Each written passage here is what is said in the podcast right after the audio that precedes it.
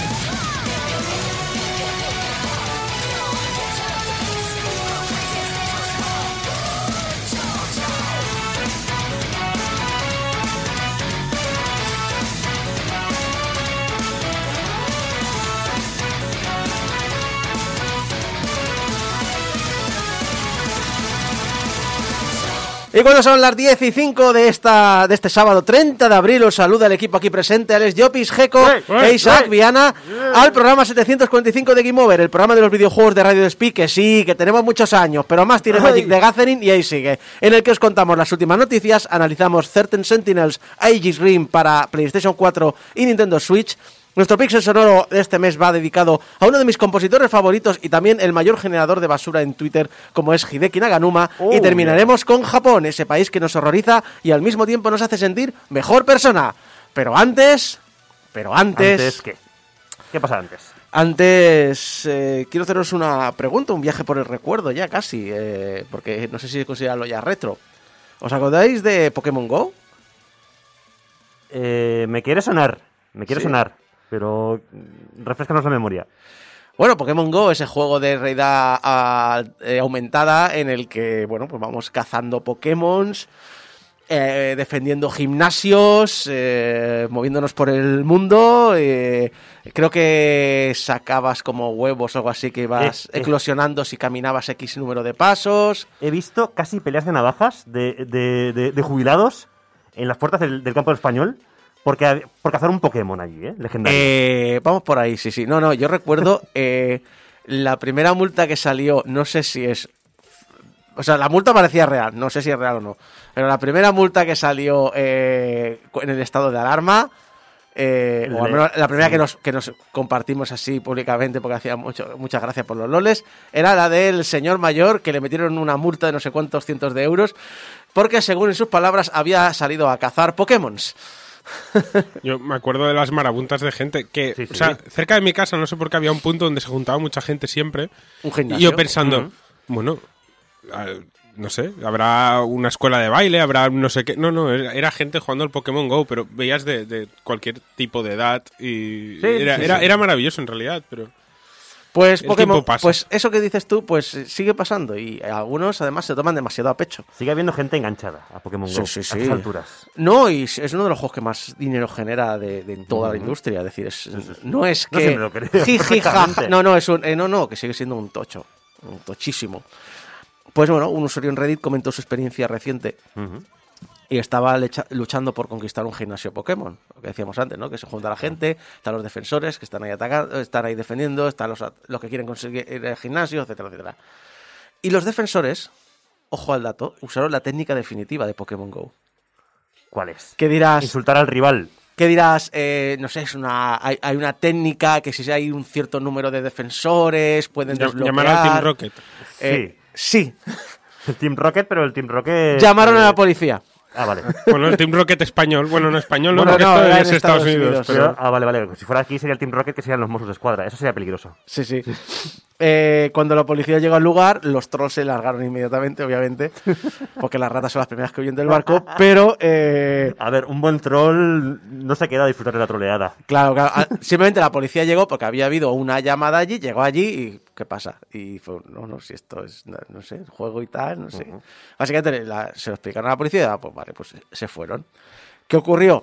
Que mientras, mientras ocurría todo esto, los defensores que se habían ido se dedicaron a reportar el nombre de usuario Oh, del jugador, Qué feo, eh, qué feo eso. que era un nombre de usuario que llevaba usando desde que se dio de alta en el servicio sin ningún problema, que nada, nada- no era más que Jesús E. Jesus E, supongo Eso- sería. Eh, es como muy feo. O sea, Sí. Sí, sí, sí. Claro, Esto eh, más que troll es ya mala hostia de verdad. sí. Lo- Los, hay gamer- A ver. o sea, los gamers son como lo- los piratas. Hay un código que no puedes hacer esto. Claro. Si te lo saltas, Ya, un ya. mal A gamer. ver, Honor entre ladrones. Supongo que lo que ha saltado es el sistema automatizado de Niantic. Y entonces lo que le han hecho es, eh, cuando te logas, te dice, eh, para seguir jugando tienes que cambiarte el nombre de usuario. Y luego te dicen que recuerda que si tu nombre de usuario incumple el nombre de aviso, te podemos borrar la cuenta, bla, bla, pero no se lo han borrado. Ya. Pero realmente ha sido como la defensa definitiva del gimnasio. Llamar a la policía, lo cual creo que es ilegal, si es eh, por gusto. Sobre todo en Estados Unidos. Sí, bueno, sí. aquí también. Creo que en cualquier sitio si haces una denuncia... Bueno, denuncia falsa, básicamente. Sí, sí. Bueno, en Estados Unidos hay esta prá- práctica que se hace de llamar a la, poli- a la El policía, swatting. el swatting, para que vayan la policía a casa de streamers o de Pero no gente la policía, es el Los- equipo de SWAT. El equipo de SWAT, porque dicen que hay como una bomba o, o O dicen que hay una bomba, aviso ter- de terrorista. O, o se hacen pas- o ser un terrorista, o se hacen pasar por una persona que va a matar a su pareja. Sí, sí. Realmente un peligro inminente que necesita un equipo de asalto. A ver, que eso no es trolear, eso es ser un hijo de puta. también te digo, Sí. o sea, No, no. Con todas las palabras, ¿eh? Hay gente que ha muerto en swatting. Sí, sí. Porque claro, tú estás tan tranquilo, te entran por la puerta, te quedas, pa- te, o sea, te, te- te asustas, entras en pánico porque de repente asaltan tu casa y no sabes qué ocurre. Claro, en, en este pánico, la policía puede sentirse amenazada y, cu- y crujirte a disparos En Estados Unidos. en Estados Unidos. Es, es lo que voy a decir. En Estados Unidos, además, la policía tiene el gatillo fácil. Sí, sí, muy fácil. Así que sí. eh, Y además te aplican lo de, lo de padre de familia, que te aplican el código de colores al lado. Sí. Y si vas de, de la mitad para abajo, tienes más, op- más opciones de que acabes con un colador, efectivamente.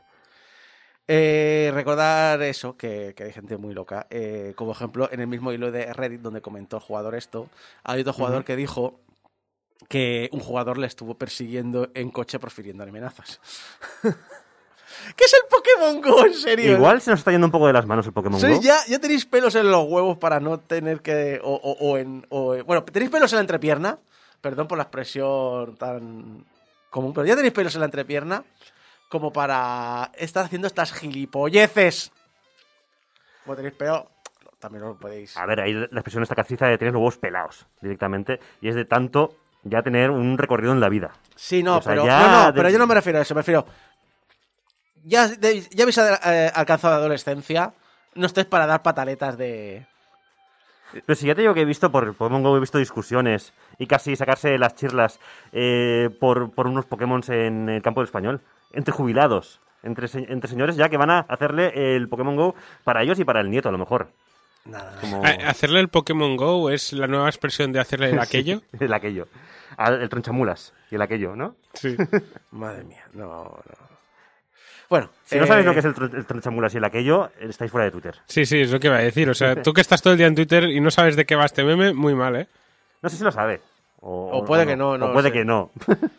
A ver, hablemos de, de cosas más de Twitter. Eh, hablemos de el bonito mundo digital que se nos está quedando para los jugadores.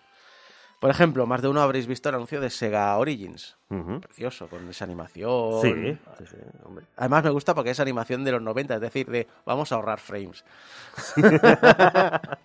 Sí, sí. Tiene una pinta Saturday Night, no Saturday Morning Carnon- Cartoons, o sea, de dibujos animados de los domingos por la mañana, Sí. bocadillo de nocilla, todo eso. Yo creo que nada llega a nivel de la serie de animación de MC Hammer, en el que recuerdo Oh. ver un, un loop de animación de tres frames. Bueno, Capitán Nintendo iba por ahí, por ahí también, ¿eh? Un poco. Pero sí. O eh, cualquier serie de los 90 de, yo qué sé, incluso las Tortugas Ninja. sí. La serie original también, entre, entre momentos de reciclaje de, de- de- de escenas y caídas de frames, que ríete tú de Dark Souls. Sí.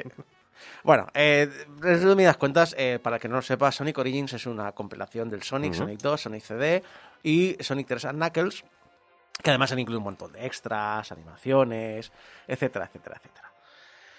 Pero antes de que salga al mercado el próximo 20 de mayo, Sega va a retirar de las tiendas digitales todas las copias que existen de estos juegos por separado. Bueno, cuestionable. No porque dices. Entendible porque dices, lo quiero tener todo en un pack y que sea mi pack definitivo, ¿vale? Entonces todo lo demás nos lo quitamos encima. Pero bueno, me imagino que el pack estará bien.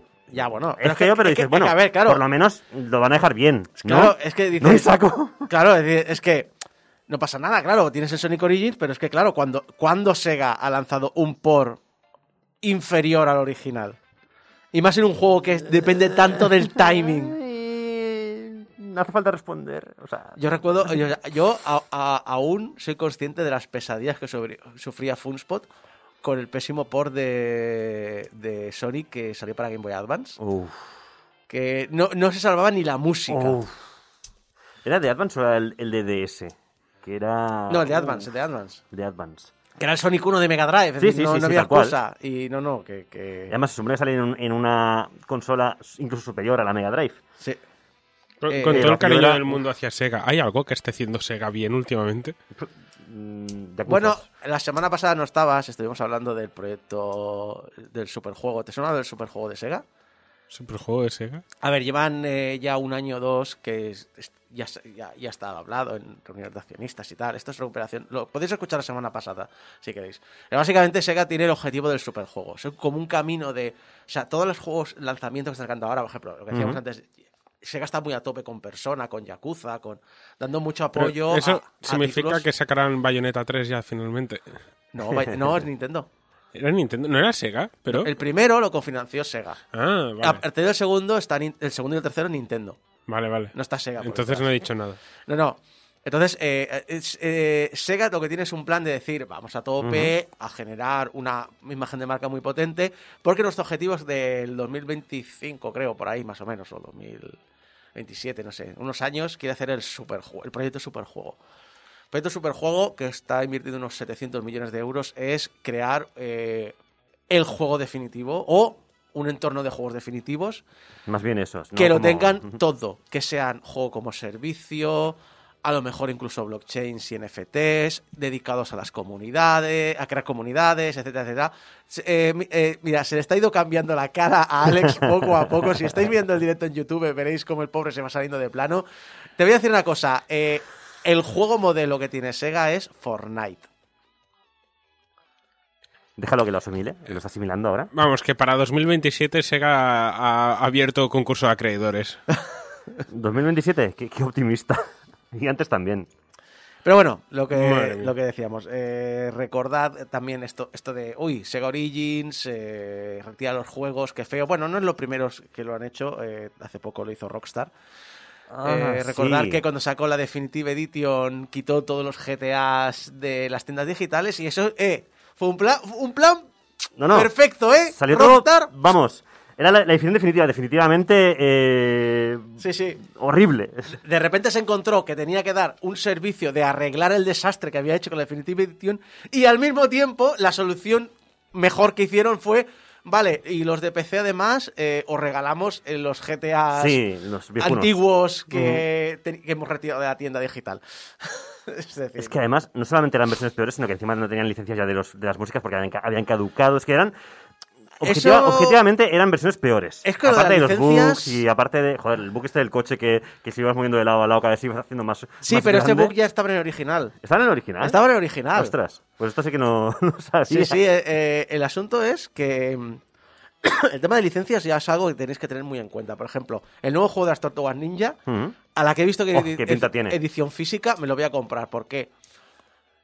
Porque es un juego de licencias. Y todos los juegos de licencias desaparecen de las tiendas físicas porque las licencias son temporales. Los dueños de la licencia no te dan una, una, una de esto eternamente. Outrun 2 ha desaparecido de las tiendas un montón de veces. Deadpool ha desaparecido dos veces.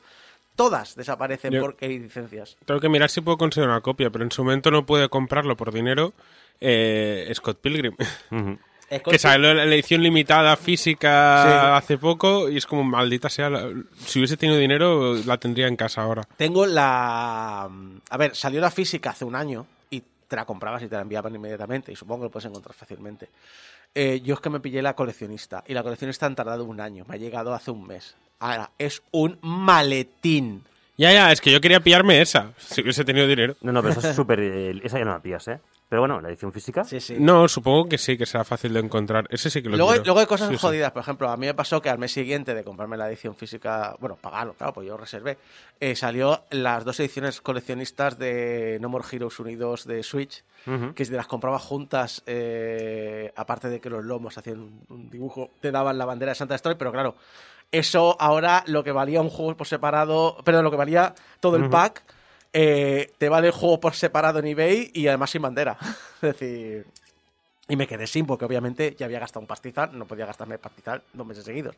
Ay, el tema de las ediciones coleccionistas. Exacto. Ahora a ver, ex- van a haber excepciones, lo del Sega. Volvemos al Sega. Volvo- eh, a Volvemos a Sonic. Sonic. Va a haber, eh, va a seguir habiendo en Nintendo Switch, en el Sega Ages, eh, va a haber Sonic 1 y 2 todavía, no lo van a retirar. Y también el Sonic 2 de la Nintendo Switch Online Expansion Pack también seguirá existiendo. O sea, ¿me, me estás Pero contando? sospecho, sospecho que estos son temas más de licencias firmadas que tienen con Nintendo que otra cosa. Me estás contando que para jugar al Sonic bien, vamos a tener que jugar en Nintendo. Sí. O sea, No, no, a ver, Sega Origins sale para todo, es multiplataforma. Podrás sí, pero ya veremos cómo sale, cómo sale ese Sonic Origins, porque como salga como precisamente la referencia, que es el GTA Definitive Edition, Sí. Queda demostrado una vez más que las mejores versiones son las de Nintendo. Hombre, esto para alguien de lo que haya vivido la época de los 90 y que sea ceguero, le tiene que re- re- reconcomer algo por dentro. Decir, ah, tío, es que... ¿Habrá gente aún que espera que Sega saque una consola o algo? Sí, la hay, sí, la hay. sí, la hay, sí, vamos. O sea, a- me hablabas antes de... me- de ilusión también se vive, pero la hay, la hay. Me hablabas antes de estar en Twitter. Sí, la hay. Eh, ya que hablamos de servicios online, Ubisoft ha anunciado que ha dado de baja los servidores, los servicios online y, eh, y multijugador de más de 90 de sus juegos, todos bastante antiguos ya, ¿eh? Eh, por lo que he visto, salvo un título de Play 4, eh, todos son de la generación Wii U para atrás.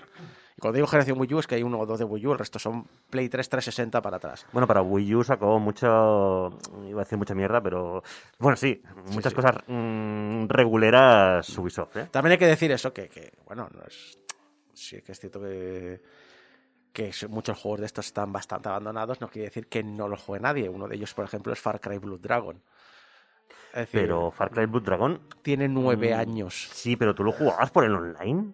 No, no, pero no, es pero no, sabía ni que tu- ojo, no me acuerdo ni que tuviera eh, No online o, o cosas, son, o cosas online. ¿eh? son servicios multijugador y servicios online. Sí, sí, funcione- funcionalidades online. Exacto. Lo típico de ver marcadores de otra gente y este tipo de cosas. sí. Exacto, el- se, se seguirán pudiendo usar como juegos eh, offline, obviamente, pero ¿qué más cosas hay?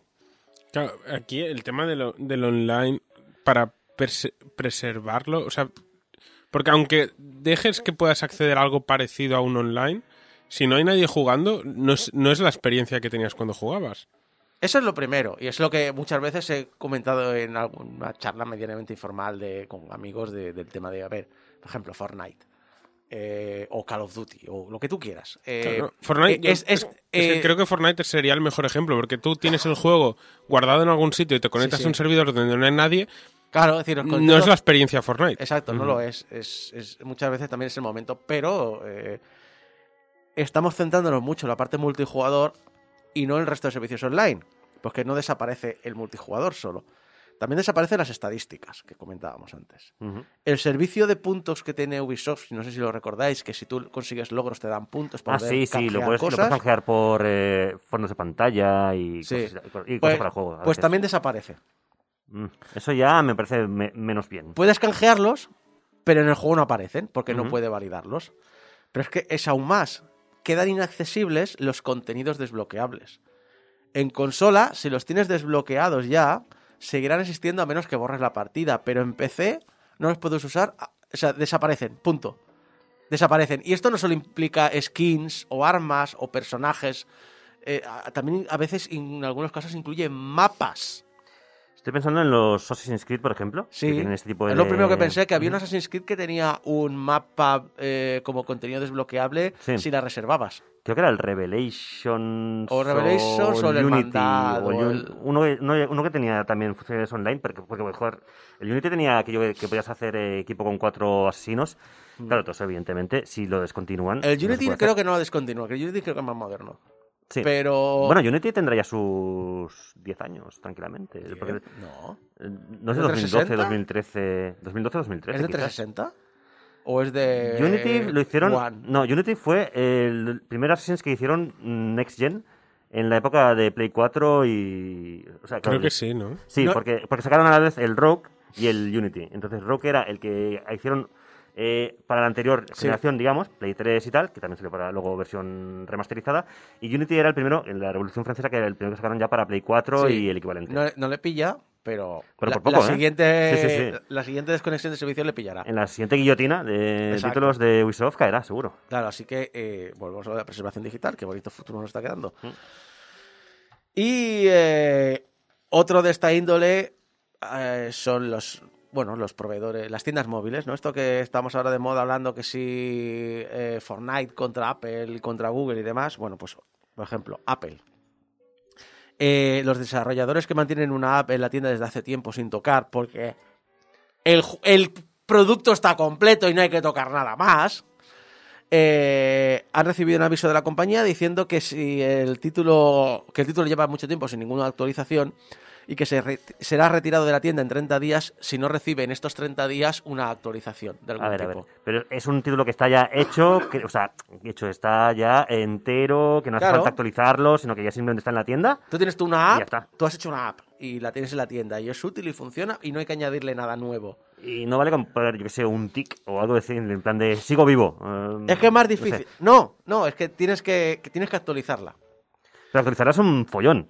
Exacto. No es la única, además, porque Google también ha anunciado una política nueva que si una app no se ha actualizado en dos años, también será retirada de la tienda.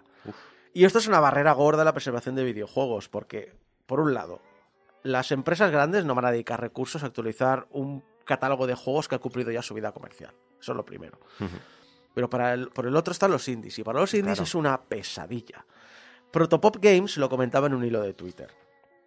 Estoy aquí sentado, un viernes por la noche, trabajando hasta dejarme los huesos después de mi trabajo normal, intentando lo mejor que puedo para rascar algo con lo que poder vivir con mis juegos indie, intentando mantenerme al día con los cambios que Apple, Google, Unity, Xcode y macOS introducen tan rápido que mi cabeza me da vueltas, mientras que corren en- peor en los dispositivos antiguos cada vez.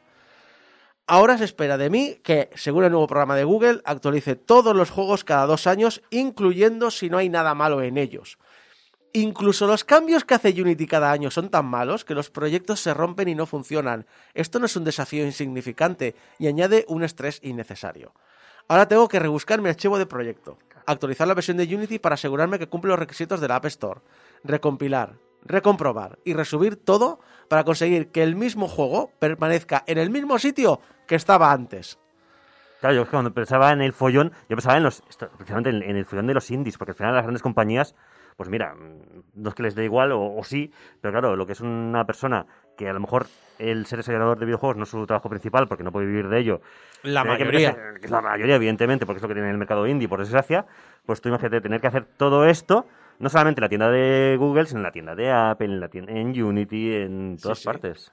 Además, esto es un tema de capricho puro y duro de, de- de las empresas, porque al final tienes, en- tienes Windows que puedes abrir aplicaciones de Windows 95 que hoy en día mm, la mayoría te lo consiguen mover sin problemas. A ver, ojo, Aquí no, aquí no me sirve la excusa de es que el hardware se está, está actualizándose y necesitamos que lo cambies porque no funcionará. Es que podría, o sea, a ver, a ver, yo a podrían ver, hacer el esfuerzo. no quiero hacer tampoco, o sea, no voy ahora a defender a las grandes compañías. Yo entiendo también que hay motivos de seguridad. Es decir, muchas, No, veces, obviamente. muchas veces estas apps a lo mejor están en una versión antigua de un motor o eh, están accediendo a unas APIs que se van a desactualizar dentro del sistema operativo y yo entiendo que por motivos de seguridad muchas veces digan no podemos no puedo permitirme el riesgo de que ciertas eh, APIs o ciertas eh, motores estén en mi app eh, sin estar actualizados porque a lo mejor Que generan una- una puerta de acceso. Exacto. Yo lo puedo entender. Yo- pero, claro, Esto yo- es yo limpieza pura y dura. Claro, pero yo empiezo por la parte, yo estoy por la parte de videojuegos también. eh, tienes un problema porque hay mucha gente a la que, es decir, no sé si pueden haber algún tipo de solución, algún tipo de sandbox para aplicaciones antiguas o algo que facilite a los desarrolladores indies y a la preservación del contenido digital a futuros. Porque es que esto no es la primera vez eh, que ocurre. Cuando los 64 bits fueron la norma en los móviles, os recuerdo que hubo la gran criba de, de Apple. En el que dijeron, bueno, a partir de ahora, nada que sea ninguna aplicación de 32 bits eh, puede estar en la App Store. ¿Qué ocurrió? que muchísimos productos desaparecieron, incluyendo uno de mis favoritos, que era el videojuego de Mirror's Edge. Pero Electronic Arts dijo, yo ya, Hmm. yo ya he vendido lo que quería vender, no voy a gastar un duro en hacer una, una versión de 64 bits, probarla de nuevo, subirla y darle soporte a los nuevos compradores. El tema de la preservación de videojuegos, de todas maneras, es una batalla que a día de hoy está perdida. O sea, es complicado porque o, o sale algún organismo que se ponga serio con el tema o todo esto se, se va a perder y es inevitable. No, a nivel Lo- técnico pa- pasará, o sea, será peor que con el cine. Claro. Hay muchas películas más antiguas de los años 50 que, De todas maneras. que muchas ni siquiera se sabe que existen Sí, sí, a este pero- nivel. Pero bueno, ahí tienes filming, tienes sitios donde aún no las puedes ver. Pero bueno, eso es el cine. Sí, no, el no, no, videojuegos, no- no es tanto el hecho de que las puedas ver o no, perdón. Es, es, Mm. es el tema de. ah, si no hay un, algo que las esté catalogando, registrando, guardando, es que a lo mejor ni siquiera sabes que han existido. Habrán juegos de compañías grandes incluso que se esfumarán en el humo.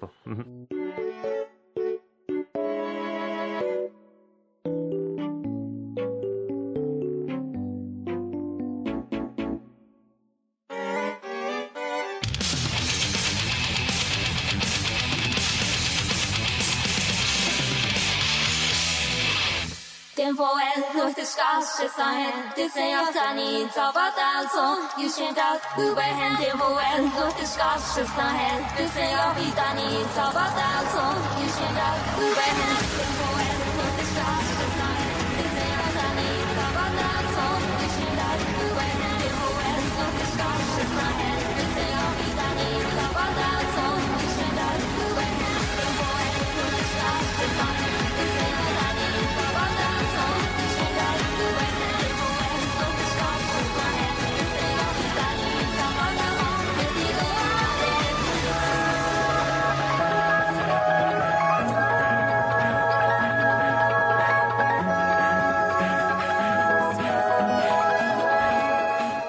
Hay juegos que pasan por debajo del radar sin hacer mucho ruido y te da rabia, te da un poquito de pena, ¿no? Porque dices, ojalá hubieran tenido más acierto a la hora de cuajar en el público. Y además, bueno, hablo de juegos brillantes, porque evidentemente hay muchos juegos que no se lo merecen la atención. Pero hay juegos que tienen un innegable talento detrás y mucho trabajo, pero que no hayan el premio de la gloria. O por falta de recursos, o por una mala campaña de marketing, o simplemente porque se pierden entre la maraña de títulos que aparecen continuamente y que se apropian de la cuota de tiempo y del dinero de los usuarios. Para estos títulos, eh, los que se quedan a medio camino de cumplir las expectativas, hay dos vías posibles. Una es morir inmediatamente para dejar un bonito cadáver que alguna vez alguien jugará en unas re- rebajas de, verana, de, ve- de verano eh, de Steam, Sí. al precio que lo ponga San Gaben, patrón de los gamers desesperados. O la otra sería convertirse en un título de culto de largo recorrido, cada vez más recomendado, gracias al boca a oreja, eh, de jugadores pues eh, a los que sí les gustó y lo recomiendan. Hoy día el boca a oreja se llama Twitch. Sí, bueno, Twitch se llama también. eh, también puedes quedar con tus amigos a tomarte una cerveza y hablar de cosas, ¿vale? Y hablar de fricadas. Eso es. Sigue siendo mi, mi, mi red social favorita. La, la barra del bar. Gente. El caso es que. Ya, bueno, estás- Humano- humanos. o- Ojo a la palabra, sobrevalorado. Como la Sobre bar. Lola. ¡No! ¡Ah! Hay el derrape del chiste. Oído aquí el... Total, que está- hoy vamos a hablar de un juego de estos, de los que recomendar boca a oreja o barra de bar, barra Twitch, barra lo que te dé la gana, pero barra. Sí. Eh, y este juego es ni más ni menos que 13 Sentinels Aegis, eh, Aegis Ring. A partir de ahora 13 Sentinels, porque soy así de gañán, ¿eh? prefiero simplificar las cosas. Pero 13, 13 Sentinels es un juego que salió originalmente en Japón para PlayStation 4 en noviembre de 2019. Es exclusivo de Play 4 y salió a Asia, América y el resto del mundo durante los meses de 2020, que es ese año en el que la serie de Futurambos te prohíbe viajar en el tiempo, y con razón. Mi interés en este juego viene desde el anuncio del mismo, principalmente porque me encantan los juegos de la desa- desarrolladora, Vanillaware. Vanillaware es un estudio que nos ha regala- regalado auténticos juegazos y que siempre llama la atención por su preciso estilo artístico, que es su principal señal de identidad. En mis retinas han quedado para siempre pues, el detalle de esos paisajes dibujados a mano orgásmicos en Muramasa de Demon Blade, por ejemplo, en la Wii, el impresionante y poco valorado Dragon's Crown o el buen hacer de ese juego para la PSP que era el Grand Night Story, que tenía una ambición, una ambición desmedida para la consola en cuestión porque pretendía crear un mundo táctico mundial online. Esta compañía maneja como nadie los juegos de rol tácticos y todo lo que lleve su, sello pues automáticamente tiene mi atención, ya que para empezar entran más que bien por los ojos. siempre con esas ilustraciones, como decimos, animadas a mano. Pero es que además eh, son gente que sabe otorgar mucho peso a contar buenas historias, de esas de que te dan horas y horas de vicio. Como os comentaba, este juego no fue un éxito instantáneo, sino que se ha forjado a fuego lento. Pero con el tiempo han- han- me han venido varias personas, no una ni dos, me han venido más de una, a coincidir con que para ellos 13 Sentinels es su goti tapado de 2020. Entre ellos, por ejemplo, voy a mencionar a, a Débora. Sí. A Débora le encanta. Eh, solo que les llegó tarde y por eh, muchas veces, pues es lo que decíamos, por recomendación de otra, de otra persona. Ahora, gracias a todo esto, que lo ha hecho financieramente viable, el ser un juego hormiguita, pues eh, tenemos la suerte de eh, recibir a nivel mundial, el 12 de abril de 2022 concretamente, se relanzó en este caso para Nintendo Switch. Así que tenéis una excusa perfecta para vivir de forma portátil esta aventura tan especial y diferente, con una de las historias más elaboradas, con multitud de giros de guion bien llevados, absorbentes y mejor contadas que se han hecho nunca, nunca para un videojuego. Vamos, que ya os podéis imaginar que la nota no va a ser un del montón.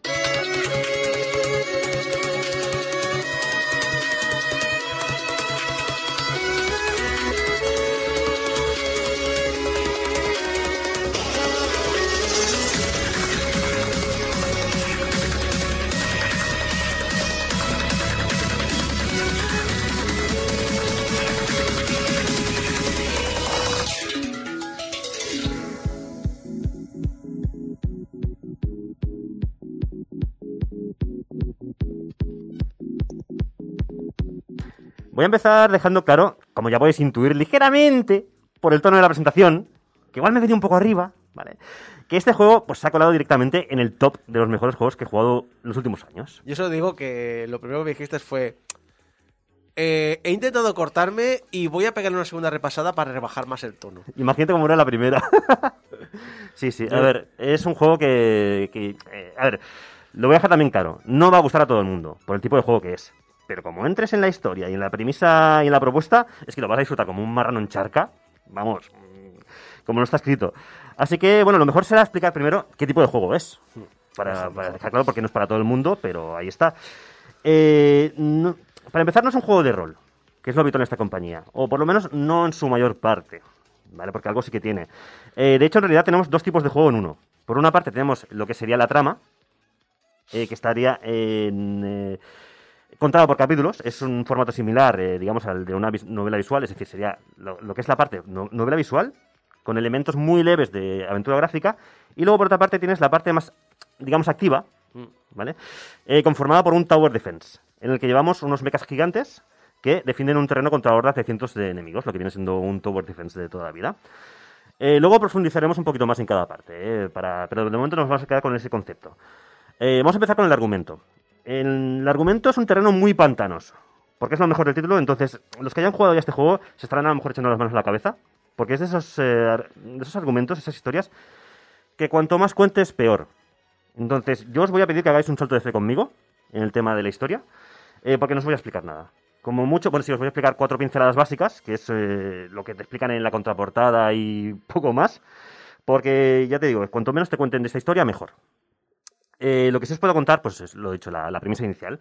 Eh, esta es una historia, para empezar, de ciencia ficción, a diferencia de las habituales de fantasía medieval que suele hacer eh, Vanillaware, donde un grupo de 13 estudiantes de instituto, porque siempre tienen que ser estudiantes de instituto, evidentemente, en Japón, ¿vale? ¿Cómo era lo del Chrono Trigger? O sea, mm, que eran cuatro chavales que se van de picnic y Y, salvan el y de mundo, paso ¿no? salvan al mundo, sí. Pues bueno, aquí son 13 estudiantes de instituto que se van de picnic y... Y, eh, que no, que tienen que prepararse para el examen final. Exacto, sí, el rollo persona, ¿no? Tienen que Sí, prepararse para subir los, eh, los, los social links y a, y a su vez, pues, eh, salvar a la Mejor, humanidad. mejor rollo persona que mejor que Danganronpa, ¿no? Sí, no, mejor persona, vamos.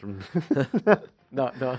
no, no, iba a meter el chiste, pero es igual, era muy malo. Exacto. No, no hay spoiler. Alerta spoiler. No, no, no, vamos, no voy a hacer ningún spoiler, eh, tranquilos. Eh, de hecho, eh, soy bastante anti-spoiler en este juego concreto porque, ya os digo, es lo, es lo que... eh, vamos, si os hago un spoiler... mm, Bueno, viene Débora y te capea. Me capea. Viene Débora desde... Sí, sí, desde Sevilla y me... vamos. Total que, eh, bueno, estos estudiantes pues deben hacer eh, frente a una invasión de kaijus, es decir, de monstruos gigantes a lo japonés, que amenaza con exterminar a la humanidad. Y para impedirlo, pues tienen que subirse a robots gigantes para enfrentarse a ellos. Vamos, lo que viene siendo un Shinji, súbete al puto robot, porque si no viene Rey y tendrá que pilotear el EVA. Bueno, porque La- suba. la- Porque suba Rey, ¿no? Exacto. A ver, la premisa argumental, lo que es eh, de inicio, no está manida, sino lo siguiente. Es súper típica, lo reconozco. Pero es que el guion, y además es, que luego van a tirar de tópicos de ciencia ficción, del cine japonés, de monstruos continuamente. Incluso hay algunos personajes que eh, comentan, tienen conversaciones de películas reales de ciencia ficción. El último tema de la Tierra, cosas así. Está muy chulo, la verdad, en ese, en ese aspecto. Pero no, no, esto no es Evangelion, ¿eh? Eh, ni mucho menos. El ataque de los Kaijus es el punto de partida de una historia mucho más profunda. Es una historia que juega al despiste, engañosa y más ambiciosa de lo que en principio parece una historia de adolescentes japoneses en la edad del pavo, con robots gigantes a juego. Y, y ya, y ya, ¿eh? un gran punto a favor, ya os digo, es la trama, que además empieza muy fuerte y no te suelta hasta el final, eh, mientras te mantiene pues eh, elaborando teorías locas sobre qué es la humanidad, sobre si- posibles viajes en el tiempo, sobre universos paralelos, sobre por qué el gato habla, porque hay un gato y habla, porque además hay que cubrir una cuota de gatos parlantes en todos los juegos japoneses, por algún motivo, y quién acabará liándose con quién, porque además el, el factor marujeo siempre es importante, entonces siempre quieres saber quién se lía con quién. Para decir que no es Evangelion, me estás, me estás diciendo cosas que me recuerdan mucho a Evangelion. Es que es la gracia del juego. El juego eh, juega, valga la redundancia, a que pienses cosas. ¿Vale? Y, y hay muchísimos homenajes y hay muchísimos eh, referencias. Hay pingüinos. Hay un gato que habla, yo qué sé. No, No está Pempen. no está Pempen, no está Pempen. No reconozco este techo. Pues mira, eso está. ¿Eso está? En cierto modo está, sí, sí. Eh, bueno, el caso es que todo esto os va a dar un, pues entre unas 30 y 40 horas de juego. Además, mm, sin necesidad de hacer mucho grindeo y tal, lo cual está muy bien. Y había momentos de decirme a mí mismo, es que no puedo más. Mira, es que mm, no puedo más porque eh, estoy pensando en hacer, eh, estoy haciendo teorías, el juego me las está desmontando continuamente, pero me estoy haciendo otras. Entonces ya llegaba un punto que era, me dejaba llevar para que el juego me contara lo que quisiera contarme ya. Porque ah, es que hace un tiempo ya que el tren descarrila y por mucho que te pongas, pues el tren no para en ninguna estación que tú pensabas que iba a parar. Entonces, bueno, lo que sí os comento es el guion. El guion es obra del de, eh, el gran George Kamitame, Ka- Kamitami, perdón, George Kamitani, con N. También director, también fundador de Valinaware, también CEO de la compañía, también diseñador jefe de gráficos y también persona a la que les en- le encantan mucho y mucho los personajes femeninos de proporciones mm, desbordantes. De hecho, Muy uno- japonés, para mí un problema de Dragon's Dogma era Sí. que la hipersexualización de las mujeres era tan estúpida que me sacaba del juego. Sí, la, la- las, las, sacer- las sorceres. eh, Sí, era, era, era eh, llegaba a nivel de te estoy tratando de imbécil. Hay un amigo que también me dijo que hay un personaje en este juego que, digamos que eh, es un poco así, no tan exagerado, pero es un poco así, y dijo que fue llegar a ese personaje y casi le echa de la partida. Está casi justificado. Ver, hay que decir que aquí se comporta. Espera, ¿eh? Espera, espera. eh, como Kojima justificó lo de Quiet en Metal Gear Solid 5, Tal cual. O sea, no está justificado. Eh, correcto. Vale. O sea, es porque sí. Pero bueno, es, es un personaje y el resto de personajes son eh, pues eh, estudiantes de, de anatomía más aceptable, o sea, más... eh, O sea, no, no. No, lo- no le la pido palabra, eso. sino- O sea, lo que pido es que tenga coherencia dentro del mundo. Sí. O sea, yo, yo nunca he estado en contra de decirme, oye, en este juego hay eh, chicas teutonas en poco. Vale, pero el juego es estúpido. No, haz pero lo que quieras, haz El- lo que quieras. Claro, el tema, es- el, tema, el tema vendría a ser así que no te saca de la partida, ¿vale? O sea, es, es creíble, digamos. O sea, no son anatomías imposibles, no son poses súper forzadas. Eh, hay gente que le echa para atrás, hay gente que le encanta, evidentemente. Sí, sí, sí. Tampoco voy a, entrar a valorar eso. Pero digamos que en ese sentido, ¿vale? No, no esperéis un Dragon's eh, Crown, porque directamente aquí se ha comportado, menos con un personaje, se ha comportado bastante. Eh, lo que sí que mm, se ha comportado más todavía es que ha creado una telaraña con el guion, la más de compleja, que te atrapa y que te hace siempre que ir, se- seguir avanzando. Y la gracia de la historia, sin embargo, más que la historia en sí, que está muy bien, eh, es cómo te la cuentan, porque la, na- la narración se divide en 13 tramas interconectadas, que podemos jugar en el orden que queramos, aunque existen algunos bloqueos en varias de ellas que nos impedirán progresar eh, a menos que cumplamos ciertos eh, requisitos. Los personajes son tremendamente carismáticos. Ninguno de los 13 personajes, que, son, que es un número alto de personajes principales, eh, sobra, aunque parezca mentira. Te pueden caer mejor unos que otros, evidentemente, pero a nivel argumental, chapó. Porque todos tienen algo que contarte y sus historias están relacionadas entre sí y, y es un, hombre, es complicado. O sea, cuadrar la historia de 13 personas más todos los eh, secundarios. O sea, es un puzzle bastante, bastante grande que se encaja todo bastante, bastante Este- correctamente. Empiezo a ver una tendencia, yo creo que interesante, porque siempre es bueno ver narrativas, formas narrativas diferentes. Exacto. que es la de, junto con los Persona, los Danganronpa y demás, es- se está empezando a normalizar muy mucho esta, este tipo de, mm, de narrativas japonesas, historias japonesas. Sí. Eh, es interesante, es interesante traer frescura y variedad. Bueno, frescura para los japoneses no será fresco, obviamente, pero para Occidente yo creo que es bastante fresco. Que esto empiezan a ser ya no títulos menores o títulos que llegan de tapadillo, sino títulos que empiezan ya a ser juegos grandes, juegos Sí. tochos y lanzamientos importantes en Occidente. Y además lo que dices, es una narrativa bastante compleja, más vista en Oriente, bueno, en Japón que, que en Occidente, pero eh, es muy resultona, la verdad. O sea, es, eh, sale de lo, de lo habitual y al final es, es un relato que cada personaje tiene su punto de vista. Cada- eh, tú lo ves la historia desde. Bueno, digamos que cada personaje tiene una serie de capítulos. Cada capítulo no dura más de 15-20 minutos. Son capítulos bastante cortos, son píldoras. Y en cada capítulo descubres una parte del argumento que de otra manera no sabrías, desde el punto de vista de tal o de, o de cual. Cuando completamos cada capítulo, pues además nos sale una línea cronológica. ¿Te acuerdas en el Detroit Human Sí. que pasaba eso? Pues tal- hay una línea muy parecida. O en el Triangle Strategy. o el Triangle Strategy, que además nos sirve para ver qué hemos desbloqueado e incluso si, si queremos repetir ese bucle, hacer cosas diferentes. Eh, además, de manera sutil, todo esto, toda esta, toda esta narrativa te, te- te invita a ir eh, variando de personajes. De hecho, si no, te, si no te invita, te obliga. Si abusas mucho de un personaje, a lo mejor tú quieres saber la historia de un personaje y te interesa ese personaje. Pero llega un punto el que que, pues, espérate, que te faltan cosas por saber. Exacto, entonces te obliga a irte a otro personaje o irte a la Tower Defense. Que la Tower Defense también eh, te enseñan cosas de la historia y te ayuda a progresar en, y desbloquear eh, en más historia. Si al final tú lo que quieres es desbloquear la historia, porque lo que te interesa saber es qué está ocurriendo y ver si, si, si, si lo aciertas o no lo aciertas lo que está pasando. Entonces, bueno, es, eh, es un puzzle que iremos componiendo pieza, a pieza hasta que al final todo encaja magistralmente. Eso sí, ¿eh? ninguna queja con cómo encaja todo. Eh, y a la vez, pues ya te digo, es una forma de narración que es un poco lo que tú dices. Como tal, solamente se, se entiende en el medio del videojuego. Yo lo veo así. Porque no tiene el mismo impacto en anime, cine o literatura como lo tiene de esta forma contada en, eh, en un videojuego.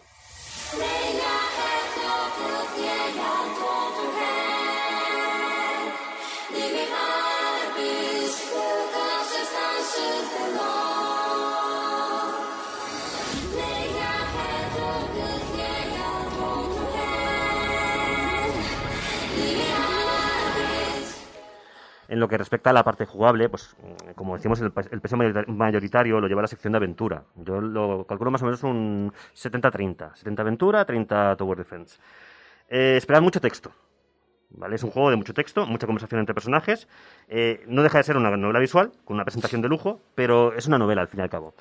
Eh, lo que hacemos es desplazar a los personajes por los escenarios, interactuar con objetos y con otros personajes, eh, sacar información y bueno, todo eso nos sirve para ir desbloqueando nuevas, eh, eh, nuevos capítulos, nuevas vías, incluso al repetir y hacer, eh, poder tomar decisiones opuestas a lo que has hecho, desbloqueas otras cosas. eh, hagas lo que hagas, de todas maneras tú sigues el canon de la historia. Es decir, aunque tú hagas cosas totalmente diferentes en el mismo bucle, la historia continúa. Es casi imposible atascarse en este, en este, juego.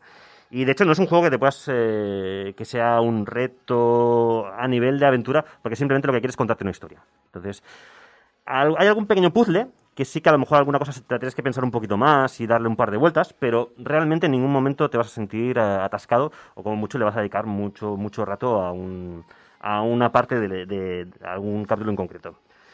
En contraposición, con este gameplay más eh, relajado, pues tenemos las batallas. Las batallas eh, mezclan estrategia en tiempo real con turnos, donde defendemos un terminal con un equipo de 6 mechas como máximo, contra oleadas de cientos de robots alienígenas. Si el terminal que es, pues, eh, es destruido o se muere uno de nuestros personajes, con que muera uno, es game over. Y a ver, tengo que decir que a mí personalmente el género de la estrategia en tiempo real, eh, o los tower defense en general, me aburren. A mí me aburren muchísimo y no me gustan, por eso. Y es el motivo por el que desconfiaba un poco de este juego. Pero mira, me ha encantado. Me ha gustado mucho, mucho la parte de la estrategia. Para empezar, porque la progresión de habilidades y aprendizaje está muy medida. Eh, aquí se nota la sabiduría de Vanillaware creando rol táctico y es satisfactorio salir adelante de estos enfrentamientos.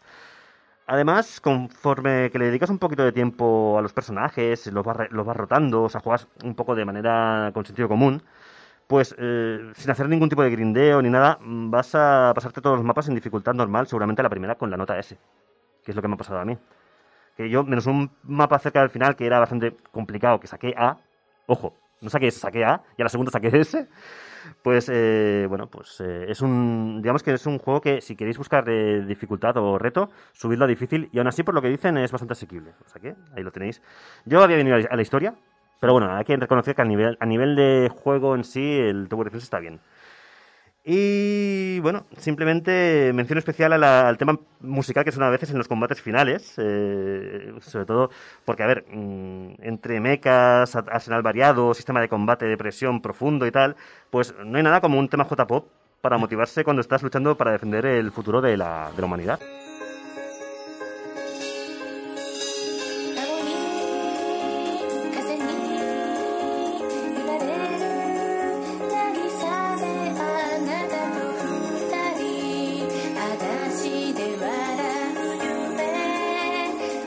¡Vamos a salvar el mundo!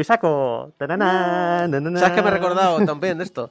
El, eh, el momento final del Super Mario Odyssey, Sí, que te meten también un tema J-pop cantado. sí, claro. Fantástico. Bueno, el Jump Up Superstar, ¿no? No. Ah, no, no, tú dices el otro, el, el Sí. J-Pop, vale, sí, Yo sí, sí. esta banda sonora la estoy sintiendo muy ponta aéreo. Se me están dando ganas de... Las músicas que están sonando. Es, es que, a ver, os voy a comentar. El, aspecto audiovisual, como podéis ver, es una delucia. Porque, o sea, es el otro gran punto fuerte del juego, junto con la historia. La banda sonora, ya que lo estamos comentando, es excelente porque está, está compuesta por Hitoshi Sakimoto. No tiene desperdicio alguno, como podemos ir comentando. Son todos muy y como tú dices. A ver, tiene, digamos, eh, las partes de visual novel y los de batalla. Pero es que cada canción se adapta perfectamente a cada situación. Y eh, Sakimoto es un, eh, es un compositor que tiene una trayectoria muy dilatada y yo creo que este es de sus mejores eh, trabajos, a pesar de que este hombre ha hecho de todo. Pero bueno, eh, otro detalle también interesante, aparte de la banda sonora espectacular y de que los eh, personajes dibujados a mano, que son fascinantes y maravillosos de, ver, es que eh, en el juego viene incluido tanto el doblaje japonés como el inglés. Y además son doblajes muy buenos. Bueno, yo juego en japonés y es alucinante. Le dan muchísimo carisma a los personajes. Y además los textos llegan, en, en castellón, en castellano, en español. Cosa muy importante siempre, motivo de celebración. Además, no estoy seguro, pero creo que debe ser el primer juego de Vanillaware que nos llega traducido. O sea que eso es muy, muy a reseñar también. Y además, eh, no solamente llega traducido, sino que llega estupendamente localizado. Porque es un juego que tiene mucha jerga japonesa de estudiantes, de, de gente de malvivir, de incluso, pues eso, de delincuentes y tal. Y ha adaptado muy bien esa jerga a los diálogos, las expresiones eh, que usarían estudiantes japoneses. E incluso hay un glosario en el menú, un glosario que, eh, para ahondar en toda esta jerga, que le explica eh, exactamente, pues, eh, porque hay palabras que no las traducen, pues como si tradujéramos, yo que sé, eh, pues eso, Onichan o Aniki, pues eso lo mantienen, ¿vale? Entonces, eh, pues son cosas que se utilizan típicamente en Japón y, oye, que para una vez que nos viene así, este, ojalá siempre fuera así, Sí, es sí. algo de- digno de reseñar. También hay que decir eso, de decir, eh, es un juego que a lo mejor dicen en Occidente no va a triunfar tanto, pero vamos a dedicarle el esfuerzo. Exacto. No, no, pues eh, que me parece bien porque además es un juego, ya te digo, no, yo no sé si tenía muchas expectativas de vender o no, pero no lo veo como un triple A, o sea, mm, no parecía a pri- a priori que mereciera la pena el esfuerzo, con lo cual muy bien por ellos. Con respecto, comentando así muy brevemente la versión de Switch, eh, no he- yo he jugado la versión de Play 4, ¿vale? no he podido compararla, pero por lo que he leído en otros análisis de los medios, pues no hay apenas diferencias apreciables con respecto a la versión jugada de la PlayStation. Se ha balanceado algún aspecto de las batallas, se ha añadido alguna habilidad nueva, y lo que no se ha aprovechado, y no lo entiendo, es para implementar control táctil, porque yo creo que el juego, le, vamos, el control táctil lo, lo pide a gritos. Pero bueno, sí que es verdad que la versión de PlayStation tiene soporte para 4K y tal, pero bueno, el aspecto visualmente al final es el mismo. Y es un título que al final lo mola mucho, debe molar mucho jugarlo en portátil. Porque el modo portátil le siente estupendamente. Y además es como estaba in- pensado inicialmente. Era un juego que iba a salir en PlayStation Vita. ¿Cuántos años tiene este desarrollo? Bastantes. Muchos, ¿eh? Calcúlale desde por lo menos 2012 o por ahí, por lo que he leído. Claro, iba a salir para Vita y para Vita ya no. No. La Vita nos dejó. Sí, sí. y lo pasaron a Play 4. Y de Play 4 a, a Switch ahora. 13 Sentinels es sin duda el mejor juego que jamás ha hecho Vanillaware y es uno de los grandes títulos de los últimos años. Destaca por una narrativa única, original, ambiciosa ah, y es muy complicado que algo así se repita con el mismo resultado. Entre otras cosas porque normalmente no resulta lucrativo apostar por desarrollos de juegos tan arriesgados y personales como es este. Y sí, pues apostar por, mm, evidentemente, las compañías suelen apostar por eh, pues, desarrollos más comerciales, eh, siguiendo la estela del género de moda de turno, es normal. Pero por suerte, mientras exista gente como Josh Kamitani y desarrolladores como VanillaWare, seguiremos disfrutando de historias de ciencia ficción tan buenas, tan complejas narrativamente, tan preciosas eh, visualmente, con tantos giros de tuerca que no ves venir, tan bien elaboradas y trasladadas al medio del videojuego como la de este 13 Sentinels. Tras ver los créditos de esta joya, porque no tiene otro nombre, nos quedará una historia de esas que merecen la pena comentarlas de boca a oreja, o en el Twitch, o en la barra del bar, con tus amigos, con tus enemigos, o con quien sea. Pero vas a querer hablar de esta historia seguramente, como quiero yo hablarla ahora y no os quiero contar nada, evidentemente, porque quiero que lo descu- descubráis por vosotros mismos. Esta historia, la de los 13 personajes eh, en cuestión, los 13 sentinelas, sin duda, es una historia de la que te vas a acordar mucho, mucho tiempo.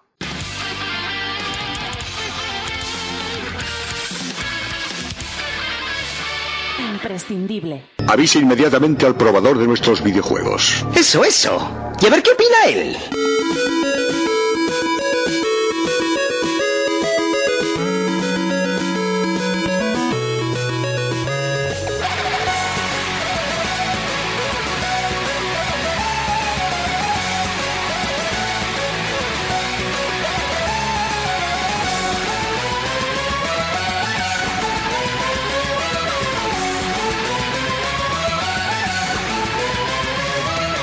En el Pixel Sonoro cada mes os traemos eh, pues la vida, eh, la carrera de un compositor grande, un compositor eh, reconocido, compositor o compositora o compositore, como lo que, lo que haya, lo que haya nos da igual bastante, simplemente carreras reconocidas dentro del mundo del videojuego.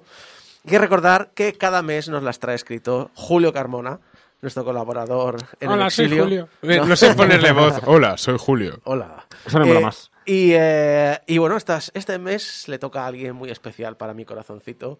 Para no nuestro, es- nuestro corazoncito. nuestro corazoncito. Porque no solo es un gran compositor, sino también un gran generador de mierda en Twitter. Como es. Bueno, lo vas a presentar tú mismo, ¿no? Ahora. Sí. En, el primer- en la introducción. Pues nada, dale, dale, Alex, con el piso sonoro de este mes. Hay bandas sonoras o canciones solamente que cuando las escuchamos sin tener ni idea de cuál es, podemos intuir a qué sistema pertenecen o a qué saga o incluso a qué compositor. Cuando se alcanza este estatus, donde cada artista es, es capaz de crear una impronta en cada trabajo que toca con melodías, ritmos y bases que como consumidores asociamos rápidamente, sabes que algo estás haciendo bien. Y este es el caso de Hideki Nagamura.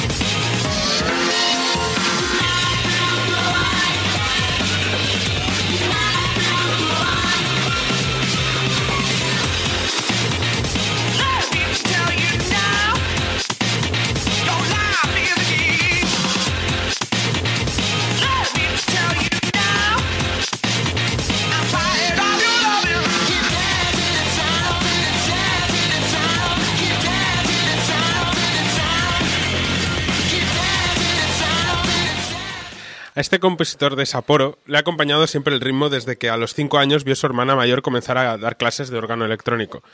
Esto le picó la curiosidad, así que pidió si le podían apuntar a él también, empezando con un instrumento que le ha acompañado hasta ahora, el electone de Yamaha. Parece una tontería, pero esta elección de instrumento ya marcó profundamente su futura carrera musical. Mientras que en los estudios de piano clásico se suele imponer una interpretación formal de la obra que se está tocando, en el órgano, eh, con el órgano electrónico se procura dar a los estudiantes libertad para improvisar y crear piezas más alocadas, pudiendo también controlar la melodía, los coros, las bases y la percusión que suenan en solitario. Naganun, Na- Naganuma en su juventud. Es que, es que hay mucha N y mucha M aquí en este nombre. Hideki Naganuma. Nagamuna, Naganuma. En su juventud ya era un genio usando el, eh, el electone y curiosamente subcapitán de su equipo de baloncesto en la escuela, llegando hasta el grado cuarto en una escala del 13 al 1 antes de, abandonar, de abandonarlo al pasar al instituto, momento en el que comenzó a escuchar por influencia, una vez más, de sus hermanos mayores, música extranjera. Los géneros que más le gustaban eran los más asociados a la cultura afroamericana, como el, rhythm- el rhythm and blues, el jazz y, como no, el funk, con músicos como Stevie Wonder o Prince entre sus referentes, y con muchas ganas de imitarles, se buscó un trabajo por las tardes mientras estaba en el instituto sin decírselo a sus padres, para poderse comprar el equipamiento para dar sus primeros pasos en el sector. Un poco príncipe de Bel Air. por las tardes trabajaba y por la mañana se acababa. Hay que Bueno, decir que este tío, ya, ya avisa a Julio de que tiene una vida muy random. O Eh, sea, Ju- es- Julio dice en el chat, el, grado 4 de lectones se ve que es una puta burrada. Y esto lo hizo antes de llegar al instituto. La gente se queda en el 7, pone. Madre mía. Puto crack. Durante esta etapa, Hideki Naganuma pasó gran parte de su tiempo libre creando secuencias de sonidos con las que montar a sus composiciones. La primera vez que mostró al mundo su potencial fue en un concurso para idols nacional llamado Nice Guy Contest, donde compuso la letra, samples y música para una canción llamada My Girl, que interpretó en directo bailando y cantando. Hostia. O sea, Puto personaje. Es, es hombre para todo. O sea, El premio de este concurso era coprotagoniz- coprotagonizar una película con la actriz Kumiko Goto y un millón de yenes en metálico. Y lo curioso del tema es que casi lo consigue, llegando a la final y perdiéndola contra el ahora actor Eisaku Yoshida. Pay the front line, take the don'ts. He's coming out again for a new point. Get your bets down, ladies and gentlemen. Four fours to point, mark four. Ace deuce scrap, wants four. Ace deuce scrap, wants four. Ace deuce scrap, wants four. Ace deuce scrap, wants four. Ace deuce, ace, ace deuce scrap, scrap, want four. Scrap, want four. Who wants the, wants the hard four? Five wants four. Check me out, y'all. Nine a winner. Got a hot hand. Place your bets, ladies and gentlemen. Nine a winner. Got a hot hand. Place your bets, ladies and gentlemen. Four, and he made us the hard way. Hey, the front line takes the hard. You have a shooter and a good one. Coming out for a new point. Get your bets down, ladies and gentlemen. He's a rolling point as nine. no se puede ser más mítico que esto. Sí. Pese a perder, este concurso le dio el suficiente reconocimiento para que ya en preparatoria se hiciera un habitual en el programa Popun o Oukoku. Popun Oukoku. Te recuerdo que de los tres eres el que está haciendo japonés. Exacto. Si no lo sabes Estaba decir- haciendo japonés porque no me da la vida. Si no sabes decir tú, nosotros seguro que no. Popun o Kuku, de la cadena de radio japonesa HBC, donde envió una cinta con temas que había compuesto y les gustó su estilo. Dado que el programa tenía conexiones con la compañía Yamaha, se le permitió participar durante dos años en el concurso Teens Music Festival y mostrar lo que podía hacer. En el momento en el que se celebraba el festival fue cuando pasó la explosión de las bandas. Todo el mundo quería estar en una e ir a la moda. Así que ahí estaba yo, cantando y bailando mis propias canciones y al año siguiente además fui a los nacionales. Así que también canté y bailé en medio de la Nanako San Plaza. Casualidades de la vida, un director de la discográfica Epic Records le vio tocar ese día en directo y le ofreció un contrato como artista y un billete directo a Tokio para intentar hacer un debut, que nunca llegó. A los 20 se mudó a Tokio con la promesa de debutar y entre, y entre trabajos de DJ, camarero y enviar temas para que les arreglaran e intentar debutar, se acabó cansando de la falta de variedad que veía en la industria J-pop del momento y decidió cambiar de planes. Su interés por la música para bandas sonoras y la música dance occidental creció conforme más tiempo pasaba trabajando en un bar de Tokio llamado Blue Note Tokyo, famoso por su ambiente de jazz y los músicos famosos que suelen pasar por ahí. La mezcla de jazz, fusión, salsa, bossa nova y demás estilos de cámara fue algo inspirador para Naganuma, que vio nacer su nueva pasión como compositor. Admiraba mucho artistas como Ryuichi Sakamoto, que componían para cine y quería ser uno de ellos. Pero a la vez me gustaban los videojuegos, con PlayStation, Sega Saturn, etc. Los videojuegos cambiaron a CD y cuando cambiaron a CD el sonido mejoró muchísimo. Podías tener orquestas, J-pop, música cantada, todo era posible para la música de videojuegos. Así que si es música para videojuegos, pensé que podía trabajar de ello para saltar a la música del cine.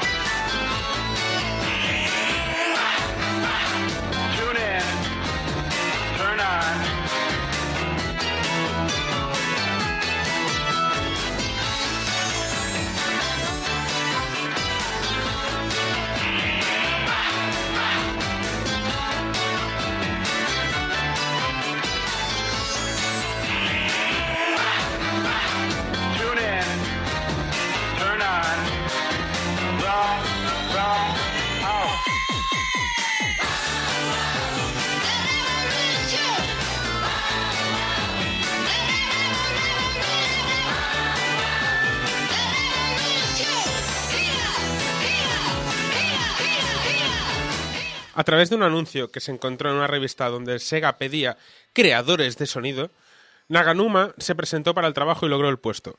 Una vez dentro de la empresa, comenzó a trabajar como músico en Hip Jog Jog, Sega de 1998, su primer proyecto como músico para videojuegos y un extraño aparato digital que simulaba una mesa de DJ para niños, a la vez que arreglaba las voces para Shosho eh, Kakumei Utena y Tsuka Kakumereizu Monogatari de Sega del 98 también. Un simulador de citas basado en la serie Revolutionary Girl Utena lanzado para Sega Saturn. Hostia, no conocía este juego. Hostia, lo yo tampoco. O sea, un juego de Utena. De, Un Tokimeki de- Utena, ¿no? Sí, sí. Mete memoria de Utena. Con, La música, pregunta con es- música de Naganuma, cuidado, esto gana Exacto. puntos, ¿Es, ¿eh? es juego de citas entre las chicas o, o sea, porque Bueno, sea por, sea por hecho que sí, ¿no? espero que sí. Bueno, no se sabe. Decir, Bueno, a ver. Su siguiente trabajo fue como fue con un juego mítico de la compañía Sega Rally 2 Oh, yeah. del 99. Junto con Tomonori Sawada, compuso la banda sonora para sus conversiones en Dreamcast y PC. A continuación, colaboró con otros artistas para la banda sonora de Atsumare Guru, Guru Onsen, del 99 también, un extraño juego de naipes para Dreamcast. Me, me da miedo llamándose Onsen. Porque me imagino aquí. Además, porque juego de naipes. O sea, yo me imagino el típico juego de cartas que se van descubriendo Sí, imágenes exacto. chungas. Sí. Porque es jugando. Porque es Dreamcast. Pero. Si fuera PC Engine. Dudaríamos. Ah, un extraño juego de naipes para Dreamcast y compuso la canción Ebb and Flow para un juego de hípica llamado Pat. No sé cómo pronunciar esto. O sea, esto JRA. JRA. JRA O sea, PAT. A ver, G- JRA deben ser las siglas de la asociación. Y es un juego de hípica. esto es de caballos. Sí, o sea, por eso. De eh, Sega y salió el juego en el 2000. Tras estos dos últimos trabajos desde Sega, lo pusieron al mando de un producto original y único en su especie. Oh, Hablamos, cómo no, de Jet Set Radio.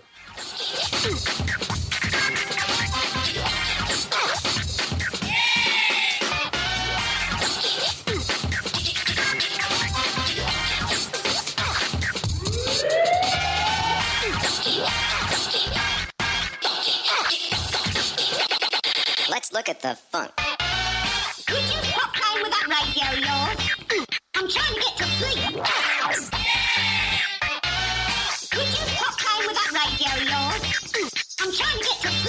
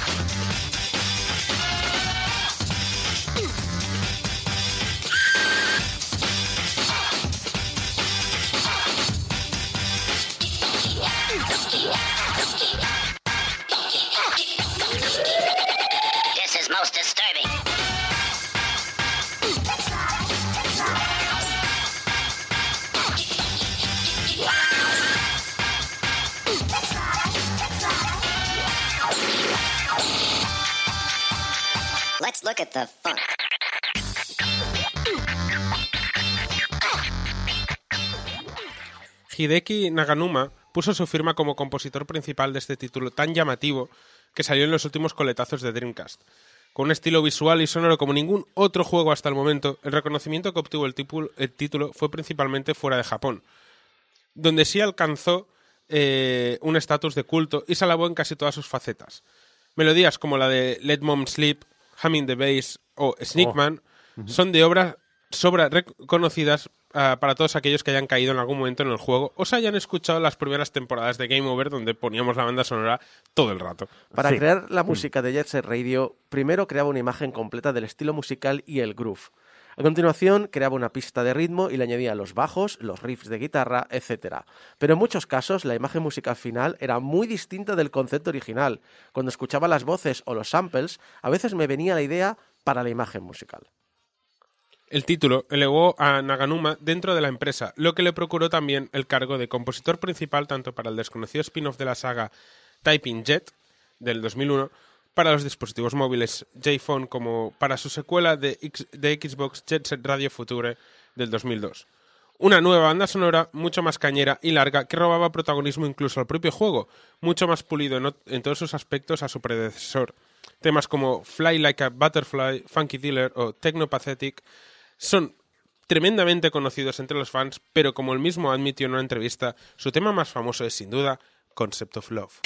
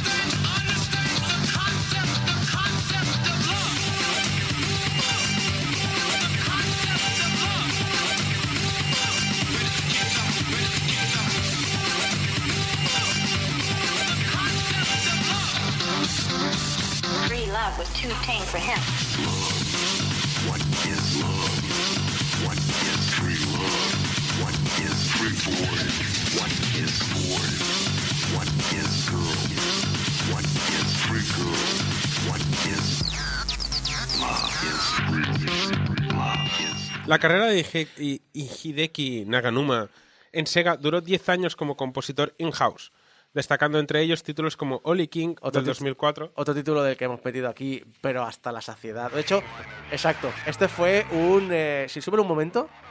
Bueno, lo subo ahora con el subido mejor. Sí, sí, no, eh, este fue eh, opening de segunda hora también durante Sí. al menos una temporada. Una y varias, yo diría, ¿eh? Es- O sea, yo creo que esto sonará a los, a los, a los siguientes viejunos les va a sonar esto. Sí, sí.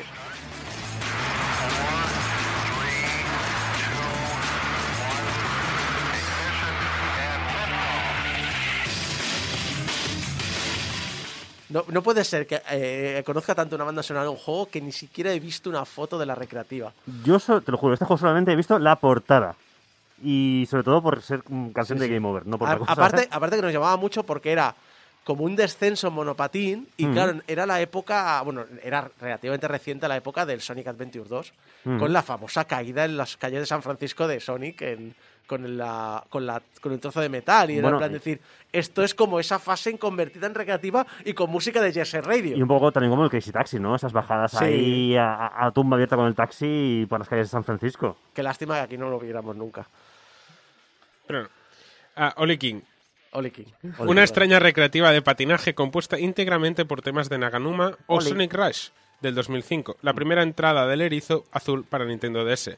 Junto a Teruhito Nakagawa, a- aparte, de, aparte de estas bandas sonoras, Naganuma también compuso temas sueltos para otros títulos de la compañía como el tema Get It To Win It del videojuego Sukuro 3 de 2003, Boosted Espera, que me he perdido. Boosted para Sega Rally 2006 o South Pole uh, Winter Banana Pretz Mix para Super Monkey Ball Banana Blitz. Madre mía, ¿cuántos nombres nos metido, Julio? Eh, y, un, y un Monkey Ball también. O sea, este hombre ha hecho ya de todo, ¿eh? Ha hecho, eh, lleva muchos años en la industria al final. Sus últimos trabajos dentro de la compañía fue el, el de crear la música para las cutscenes y los efectos de sonido para Yakuza, Ken, Yakuza Kensan. Kenzan, que es el, el spin-off eh, de, del medievo. Uno de los dos. Uno de El los feudal, feudal, exacto. Del 2008. Tiene muchos spin-offs la saga Yakuza. Luego me decís que lo juego y es como, ¿por dónde? O sea, no tengo horas. No la vida. Estos no han, llegado, no han llegado a Occidente y cuando lleguen, si es que llegan algún No, ya día... no van a llegar. A ver, a llegar. acabas de decir, ¿de qué año es el Yakuza Kenzan? 2008. Pues ya está. No, no va a llegar nunca. Es fácil que llegue el, el Ishin, que es el otro, pero... Sí, sí, ¿De no, no, qué? llegará antes eh, el, el Yakuza Kenzan Kiwami que... Sí. el, el Yakuza Kenzan, el cual hizo que no pudiera participar en la secuela de Sonic Rush por temas de organización de equipos y supervisar los temas de Sega para Super Smash Bros. Brawl del 2008. Como curiosidad, durante sus últimos años en Sega también compuso tam- eh, temas de música para tres animes. Un arreglo para la canción Fuzz and Gum, Gintama Mix para Gintama. ¡Oh! Gintama. No he visto el anime, me he leído los ma- el manga y es maravilloso. Ah, los temas Love Sensation y Sky Too High para Air Gear. ¿Cómo no? Porque eh, si el, el anime, bueno, el anime basado en el manga basado en Jet Set Radio, básicamente. Y el tema arreglado Under the Spreading Chestnut Tree para Dance no Chikara. A partir de ese momento, Naganuma comenzó a, a actuar como freelance, aunque intentó entrar en Nintendo en dos ocasiones sin suerte. Deja, pero a ver, ¿cómo, ¿cómo intento entrar? Porque me lo imagino en la puerta como el cómico aquel americano. ¡Let me in! ¡Let me in! Y Miyamoto desde arriba, ¿qué? ¿Quién es ese tarao? ¿Quién está en la puerta ahí gritando? También te he de decir que con el currículum de este hombre, que Nintendo le dijese que no dos veces, tiene huevos. Nintendo es Nintendo, ya lo sabemos. Sí, es especial. Ah, uno de los más famosos, sin duda, es su tema para Beatmania y... y 2X. De, 2DX. 2DX20 Tricoro de Konami eh, del 2012. Love, Love Can Save You, el cual se convirtió en un himno para los fans de la saga, que luego remezcló para la siguiente entrega de la saga. Otras colaboraciones incluyen, y ahora viene el plato fuerte, la vuelta a Sega para los spin-off de Yakuza en PSP, Kuryoyo Ryu ga Gotoku Shinso del 2010 y Kuryoyo 2 Ryu ga Gotoku Ashura Gen para el 2012. Madre mía. Un tema para Yakuza 5, este es más corto, titulado Vendor Pop y un par de temas para Super Monkey Ball 3D del 2011. Hay que decir, por cierto, que el tema que sonó al principio era del Kuryu 2. eh, que, ¿Cómo se llamaba el tema, Isako? Eh, Your knife feels so good. Tu cuchillo sienta tan bien.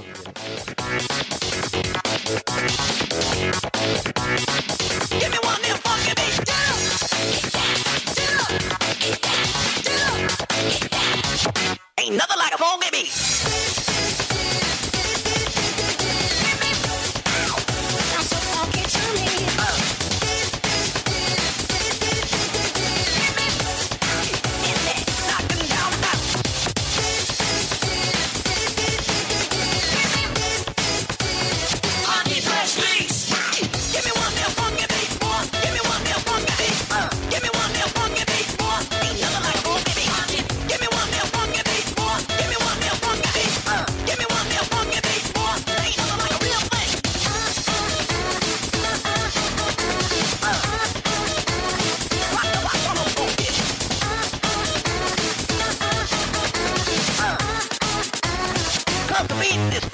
Al final, en 2014, Naganuma volvió a colaborar con Nintendo, esta vez por libre, supervisando la música de Super Smash Bros. 4.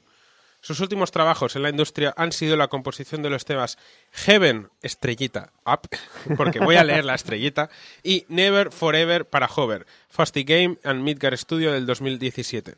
Un juego de parkour futurista. Feel the power in your soul. Bueno, esto si lo leo bien sería Feel the power, the power in your soul. O sea, algunos tienen mayúsculas y otros no. ¿no? Exacto.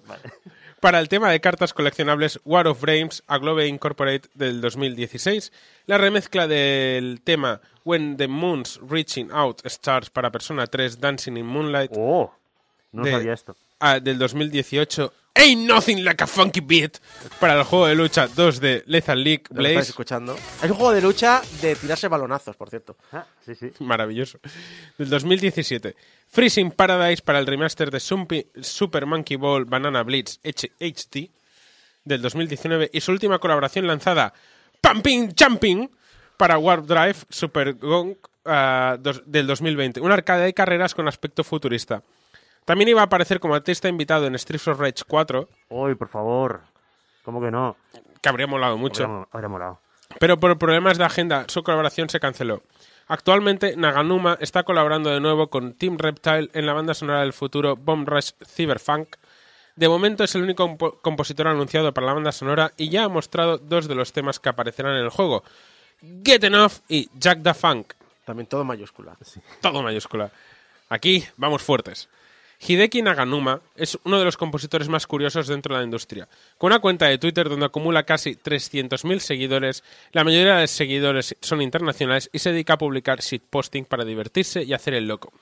Además de responder de tanto en tanto a preguntas sobre su época en Sega y opiniones varias sobre el mundillo. Aunque inicialmente, No, principalmente. aunque principalmente shitpost. Y por eso lo queremos. Una figura única donde las haya, con una historia bastante llamativa a sus espaldas, colaborando con estudios de renombre como Sega, Atlus, Nintendo, Capcom o Konami. Siempre fiel a su estilo cañero y funky y muy querido para los fans, es ese Hideki Naganuma.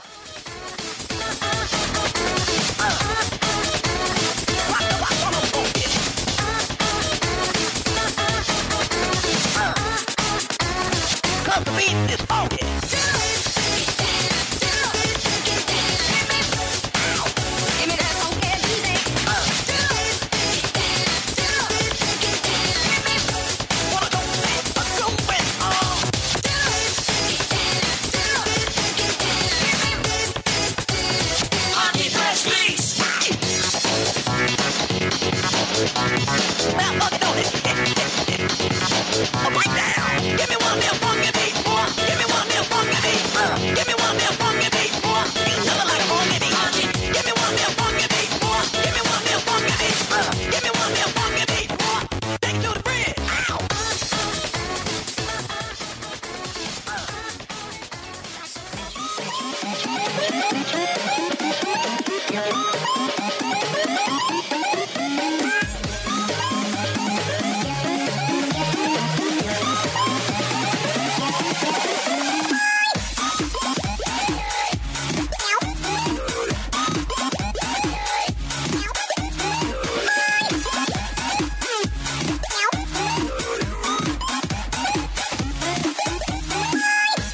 Japón, ese país que nos horroriza y al mismo tiempo nos hace sentir mejor persona. Eh, ¿Por qué? Pues porque, pues por choque cultural, básicamente. Estamos siendo el típico gilipollas de jaja. Te he contado cómo son los- las cosas X en Japón y ya está. Es como los americanos cuando hablan de españoles. Bueno, es como los O americanos. japoneses hablando de españoles. Es como los americanos cuando visitan cualquier país. De hecho, una cosa que veréis mucho si alguna vez visitáis Japón es que os van a confundir con americanos y que el trato va a ser. mm, no, no, no- O sea, no te voy a decir negativo. Pero sí como que. meh. Luego, Pero- cuando se ven que eres español, les cambia el chip y, y le- y les puto encantas. Que tiene- tienen un parque de atracciones dedicado a España, normal que les Sí, encante. sí.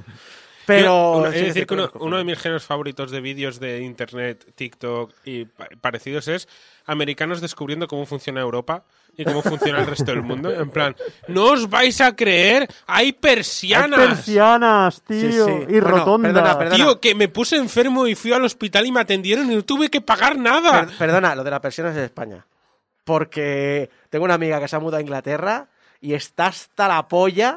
Se ha, comprado unas, unas cortinas que tapa la luz del sol y lo la, primera, la primera mañana ya colgó, tapa la luz del sol por mis... y eso que se ve bastante oscuro, pero no, eso es muy de España y muy de, muy de, bueno, de tierras de sol como la nuestra. Pero no, vamos a hablar de Japón, que no sé si sabéis que tenía un sistema imperial. Y no me refiero a, a que usan centímetros y decímetros y kilómetros por hora. Me refiero No, no, utilizan pies, Y que es el imperial. el imperial, y de- imperial y decimal. Exacto. Cuidado. No, no, me refiero a, a que técnicamente es una monarquía constitucional.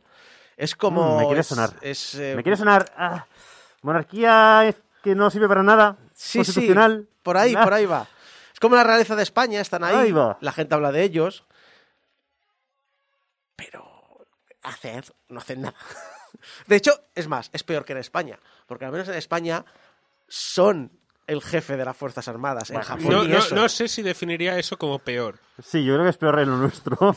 Bueno, da igual. eh, no es- eso no es lo que importa. O podéis dar a, a- o podéis pensar o podéis imaginaros que para lo que es la prensa rosa eso les mola mucho. Eso es dinerito y eso es canelita y eso es como aquí, básicamente, cuando te hablan de la princesa que ha hecho no sé qué, pues lo mismo. Pues ¿Hay aquí un- lo mismo. ¿Habrá un salvador en Japón? Obviamente que lo hay. ¿Tú Madre has mía. visto alguna ¡Álvaro! vez programas ¡Álvaro de la televisión japonesa? Me sorprendería que hubiese algo que no fuese Sálvame. Es cierto, es cierto. El asunto es que el otoño del año pasado se, cansó la, se casó la princesa Mako con un abogado neoyorquino llamado Keiko Muro. Y esto causó una polémica de estas que le mola a la prensa rosa. es Me, decir, me acuerdo. no o sea, era causó polémica incluso en Europa y en, en Sí, sí. todos lados. O sea, no, no fue polémica, simplemente fue una gilipollez, pero una gilipollez que le mola a la gente que le mola a la prensa rosa. Oh, una monarquía que se casa con un plebeyo. Exacto. Un, un plebeyo forradísimo Pero, que, o sea, es como es más es más noble que muchos que muchos nobles, es como pero claro, bueno. es, es el asunto. Que- Bueno, hay un asunto más en ese aspecto, y es que, en- por, no sé si es por ley imperial o qué, pero por costumbres, pero implica que eh, si una persona de la casa imperial se casa con un común, eh, es problemático si eres mujer. Pero es lo que iba a decir. O sea, Ah. esto no es un tema de una persona, es un tema de Exacto. machismo. Sí, sí. sexismo. Es, O sea, si una mujer, una mujer No, se no. casa con un plebeyo. eh, Junta eh, pensamiento imperial con Japón, con machismo, con... Sí, sí. Vamos, el, Pero bueno, el que, que no, cóctel- que no es muy alejado de aquí, ¿eh? que aquí pasó lo mismo cuando tuvieron que modificar la Constitución para aceptar que pudiera ser rey una mujer. Sí. Es decir, es lo mismo. Es decir, básicamente, eh, la mujer se queda como a- acogida dentro de la familia del marido. Por lo tanto, la princesa Mako oficialmente está saliendo de la familia imperial para integrarse en la familia de un común, de un plebeyo, como decías. Así que... eh, Un plebeyo forrado. Exacto. Ah, pero es que también hay otro tema. Es que hay, hay familias reales hoy día. Lo tiene complicado, así que es normal que ocurran estas cosas. Y más si. Claro, es que Japón. No, como- se, no, se va como- no se van a casar con familias reales occidentales. Exacto. Es que que- tampoco es que queden muchas. Pero es me que refiero. puedes decir de manera literal, Japón es como una isla. En sentido figurativo es real y en sentido literal es real. Pero a ver, hasta ahora entonces Japón, no- sin conocer nada del tema, ¿cómo casaba su realeza? Primos. Ya, pero me refiero... Como toda Europa. ¿Y por qué no siguen por haciéndolo? eso, por eso, por No eso sé. la política europea es la que es. Sí, porque sí, mucho, llena de durante mucho tiempo los reyes se casaban entre hermanos. Y salían tontos. Oh, espérate, que me ha dicho Mega por el chat que creo que la Constitución española todavía no la ha modificado. Bueno, pues imagínate. Es que te lo voy a decir antes, a mí me suena de que todavía no... Todavía no se ha hecho no nada, ¿no? eso. Vale. Me da igual. Están en ello, por el tema de que la heredera es... eh, Me da igual, menor, ¿no? me da igual porque es una polémica de baratillo de mierda Pues sí, que no me interesa. No, pero a ver, eh, eh, Y- hablando, hablando de la Constitución española un momento, ¿os dais cuenta que si no lo solucionan, hay muchas posibilidades de que nos acabe gobernando el loco que hace de relaciones públicas de discotecas por Madrid? Ya no quiero saber nada, me da igual. Es- Estamos en una distopía cada vez peor. Estamos en la distopía de Chinatown Detective Agency que, analicé la semana pasada. Es decir, estamos en, en decadencia libre, ya está. El asunto es que, eh, lo típico, montones de mierda de polémicas de baratillo, que si la madre del marido le prestó un préstamo al hijo y el hijo no se la devolvió, que si el marido antes llevaba una coleta no tradicional, bla, bla, bla, que tiene pinta de que ella se va a ir de Japón, va a vivir esta... Mira que no llevar una coleta no tradicional, o sea, mira Exacto. que llevar eso...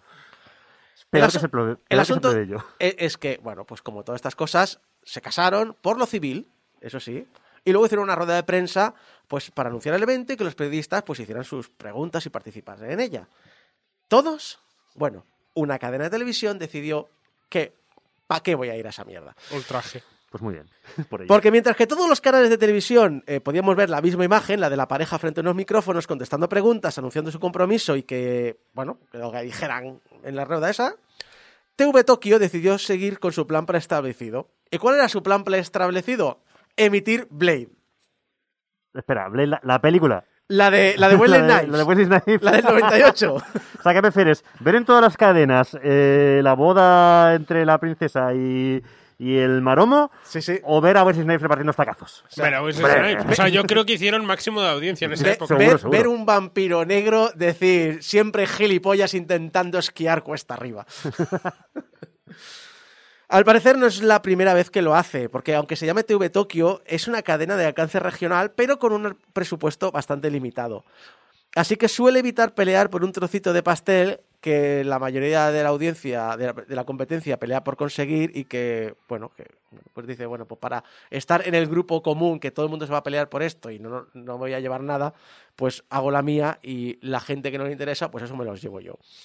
Y por los comentarios por las redes japonesas no parecían extrañarse lo más mínimo por la decisión de, de- tomada por la cadena.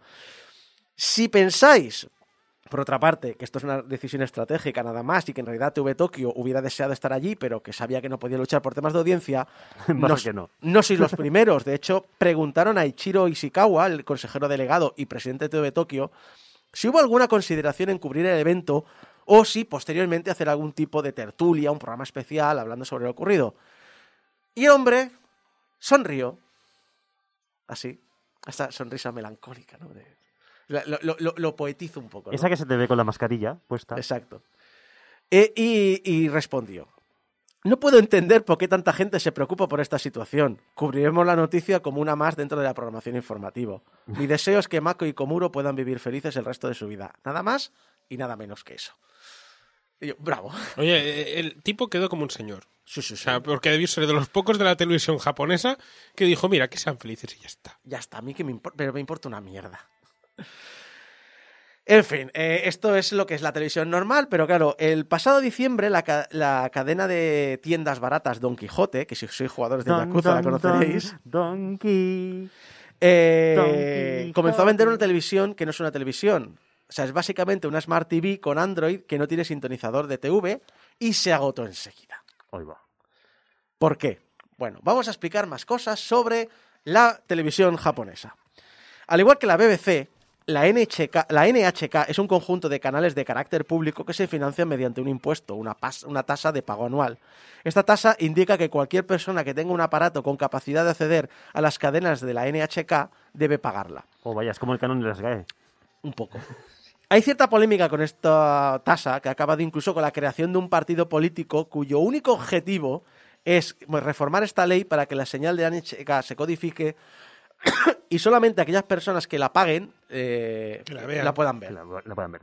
Exacto. Ah, yo pensaba que era al revés, que era rollo... O sea, las únicas personas que vean la cadena porque está codificada sean las que paguen. Bueno, eh, pero en el sentido de que si no quieres pagar, no ves la... ca- O sea, Exacto. no ves la cadena y ya está. no hace falta pagar el impuesto en vez de sentirte obligado de pagar porque tienes una antena o porque tienes... No, no, lo el que claro, si tú tienes una televisión, vas a pagar eh, una cantidad por eh, que por si te da un día por verla. Es un poco Es que como además, GAE. si no me equivoco, creo que en el Reino Unido es rollo, si tienes una antena, pagas el impuesto. La, Sí. la uses o no. En, Tokio, te en Tokio lo que no entiendo es que esté relacionado con la televisión en vez de con la antena. Aquí te Probablemente- comprabas un disco duro externo y ya tienes que pagar un, un- un impuesto que te había impuesto la, la Sociedad General de Autores. Probablemente sea un tema más de, mm, de cómo está redactada la ley. Más que. Supongo que irá por ahí. Pues, ¿qué ocurre? Que NHK en los últimos años está creando una política muy agresiva a la hora de llevar a los tribunales a aquellos ciudadanos que no pagan o que busquen maneras originales Oh, de vaya, o sea no pagar dicha cuota. O sea que sí son las. Sí, sí. Como cierta mujer que modificó su televisión para bloquear todos los canales de NHK, con lo que se excusó que no tenía que pagar dicha tasa si su aparato no podía eh, sintonizarla. Claro. Pero eh, hay un problema. El pasado 2 de diciembre se dictó sentencia y esta indicaba que dicho aparato contaba con el potencial de ser desbloqueado, así que en el futuro, así que tenía que pagar igualmente la tasa. Don Quijote, cuando promocionó esta televisión de, descu- de descuento, no mencionó ni a NHK ni a ni el caso ni el juicio en ningún lugar de la publicidad. Pero no hace falta ser muy listo para sumar dos y dos. El aparato se ganó rápidamente una reputación online de ser a prueba de NHK. Con lo cual no hizo falta mencionar a NHK en ningún momento. Exacto. Eh, había un modelo de 24 pulgadas por 160 euros y otro de 42 por 240. Las 6.000 unidades se agotaron rápidamente, tanto que Don Quijote anunció casi inmediatamente que estaban fabricando 6.000 más. O sea, por- con estos precios mm, me imagino que no debían tener muy buena calidad tampoco. No, no. También es una cosa que estaba hablando, pero lo importante aquí era que tenéis una tele o tenéis un monitor de 42 pulgadas por 240 euros, No, no, lo cual no está bien. nada mal. ¿Es un monitor con Chromecast y un mando a distancia? Probablemente. Pues sí.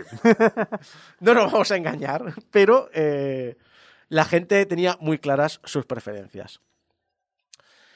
Eh, si sois un poquito más, pues como, como pensáis yo, es decir, no como mi familia, porque yo siempre tengo problemas a, a la hora de hacérselo entender, eh, una enorme parte de la población no mira la tele.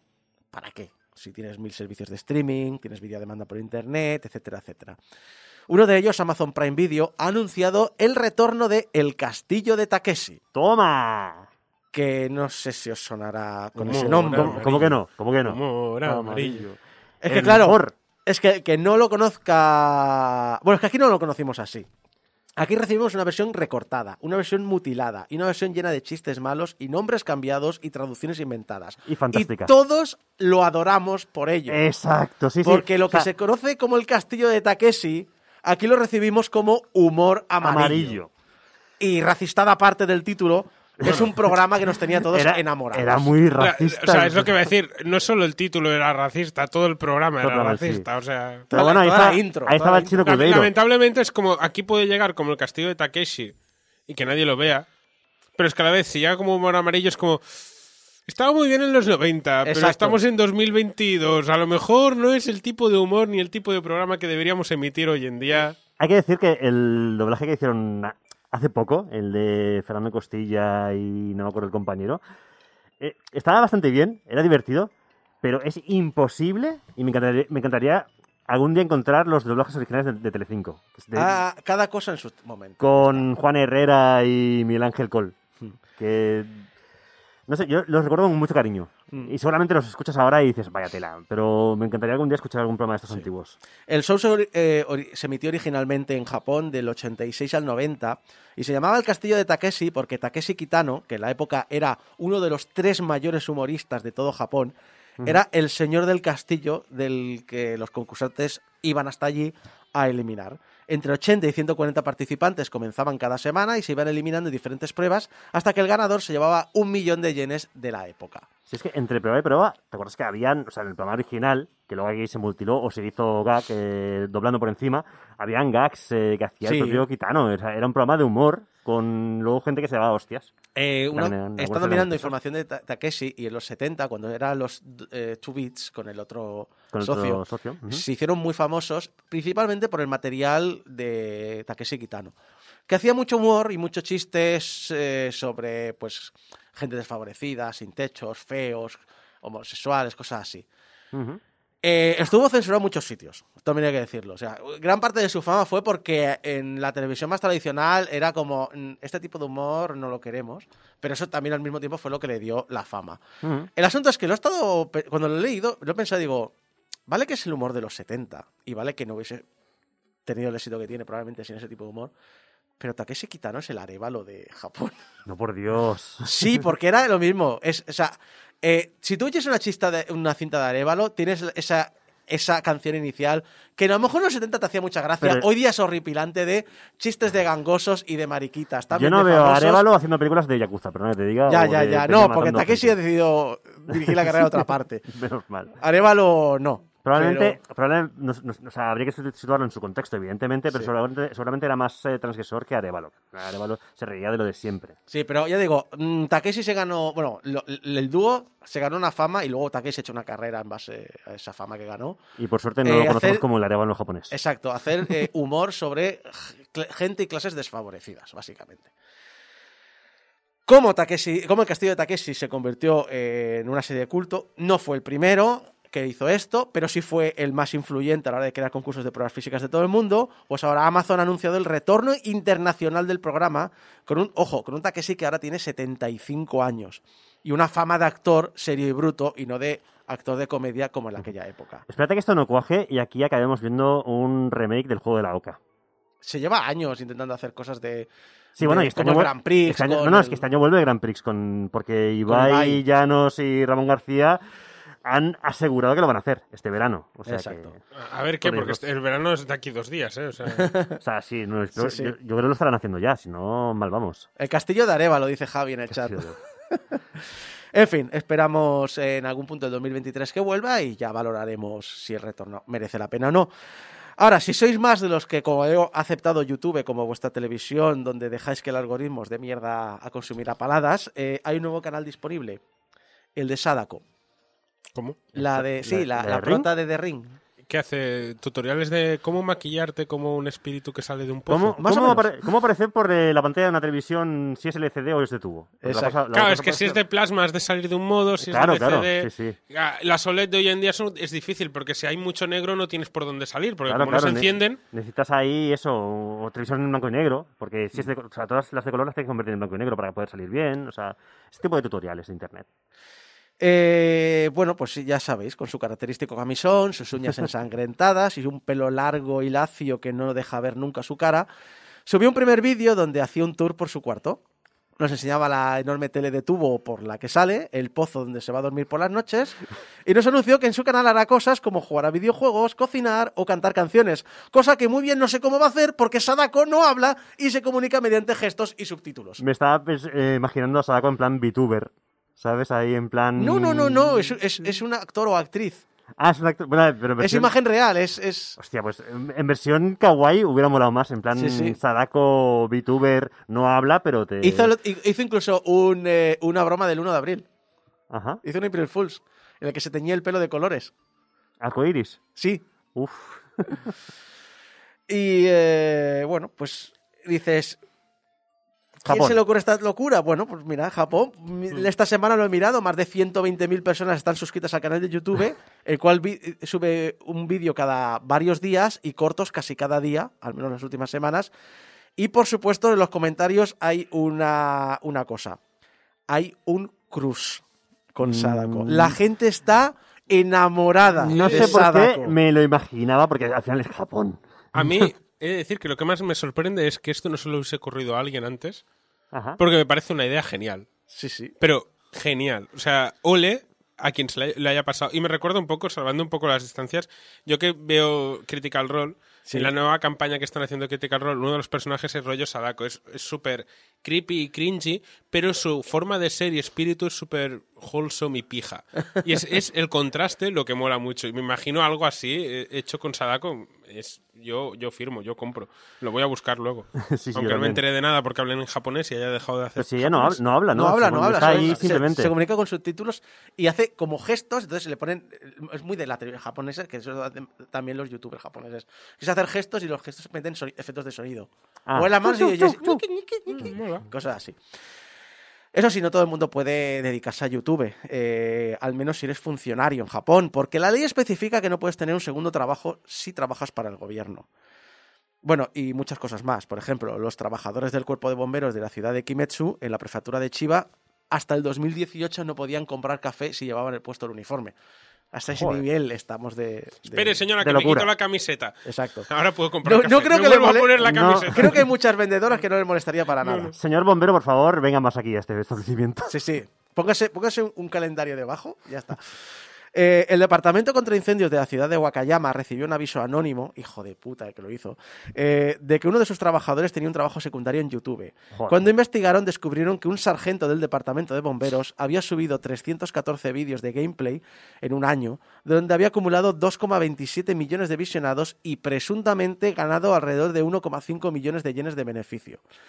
El sargento respondió no saber nada de que esta castidad- actividad estaba penada dentro del departamento, porque supongo que nadie considera que YouTube es un trabajo.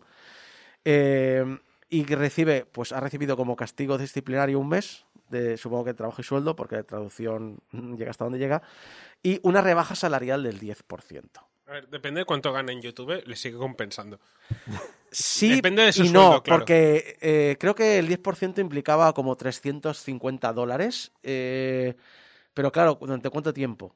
Claro. Porque si es para Eso sí. toda la vida, eh, sí, vale, un millón de yenes creo que eran como 10.000 dólares al cambio, 14.000, no me acuerdo. Pero claro, en, en un año, dos años, tres años, en algún momento ya no te ha ya no te compensado. ha compensado. Pero claro, ¿quién piensa que por jugar eh, a videojuegos en tu tiempo libre y compartirlo en YouTube... ¿y- y ¿Qué pasa? Si le quito la monetización, ¿puedes seguir haciéndolo? Son esas cosas que, bueno, que son leyes escritas en en un momento que tenían su lógica y que de vez en cuando deberían quizás revisarse.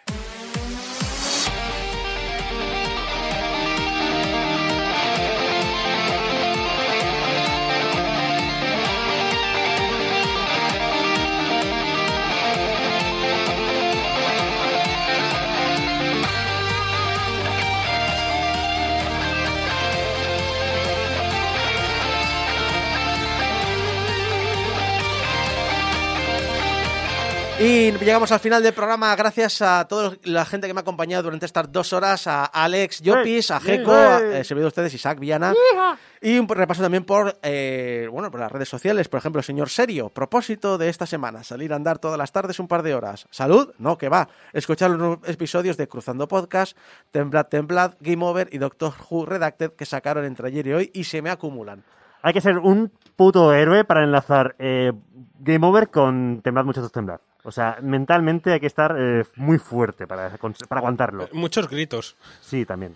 Y Dark eh, que comentó, eh, solo deciros que me he suscrito al canal de YouTube por dos razones. Uno, por la turra que dais al final de cada programa. Y dos, The porque tour. se me ha escacharrado el teléfono móvil, que es por donde os escucho, a justo mitad del análisis de Yakuza 6. Y no me puedo quedar con la intriga de cómo acaba esto. No, ¿cómo acabará? Pues nada, eh, muchas gracias a todos. Recordad que además nos podéis eh, ayudar a mantener el hosting en internet en portalgameover.com barra donaciones. En portalgameover.com barra donaciones el dinero va directo a nuestro proveedor, no pasa por nuestras manos. Que en todas las redes sociales estamos como Portal Game Over y que nos podéis escuchar en la radio en directo, pero también en descarga directa, iTunes, programas de podcast, el que queráis, le dais al buscador y demás. Y estamos ahí. Estamos en. Spotify, en iBox, en YouTube. ¿Estamos en MySpace? Estamos en MySpace. Estamos en MySpace. Sí, sí. Estamos en, en OnlyFans, también estamos. Nos, nos búscanos tenemos en que abrir un Mastodon ahora. Mastodon. También, joder, qué Un peñazo. crack, fiera, Mastodon. Y recordad que podéis enviarnos vuestros mensajitos de amor a público.portalgameover.com y vuestros mensajes de odio a Alex empieza ya a jugar a los Yakuza arroba portalgameover.com. Y que os suscribáis a YouTube que esta semana hemos subido ¿Cuántos? tres personas. ¡Tres Pues, mastodontes! ¡Ué! Entre ellas tenemos al señor que ha comentado. o sea, Exacto, a dar Razor. Pues muchas gracias a todos por acompañarnos y bueno, a ver si hay suerte y nos vemos la semana que viene. Hasta entonces, adiós.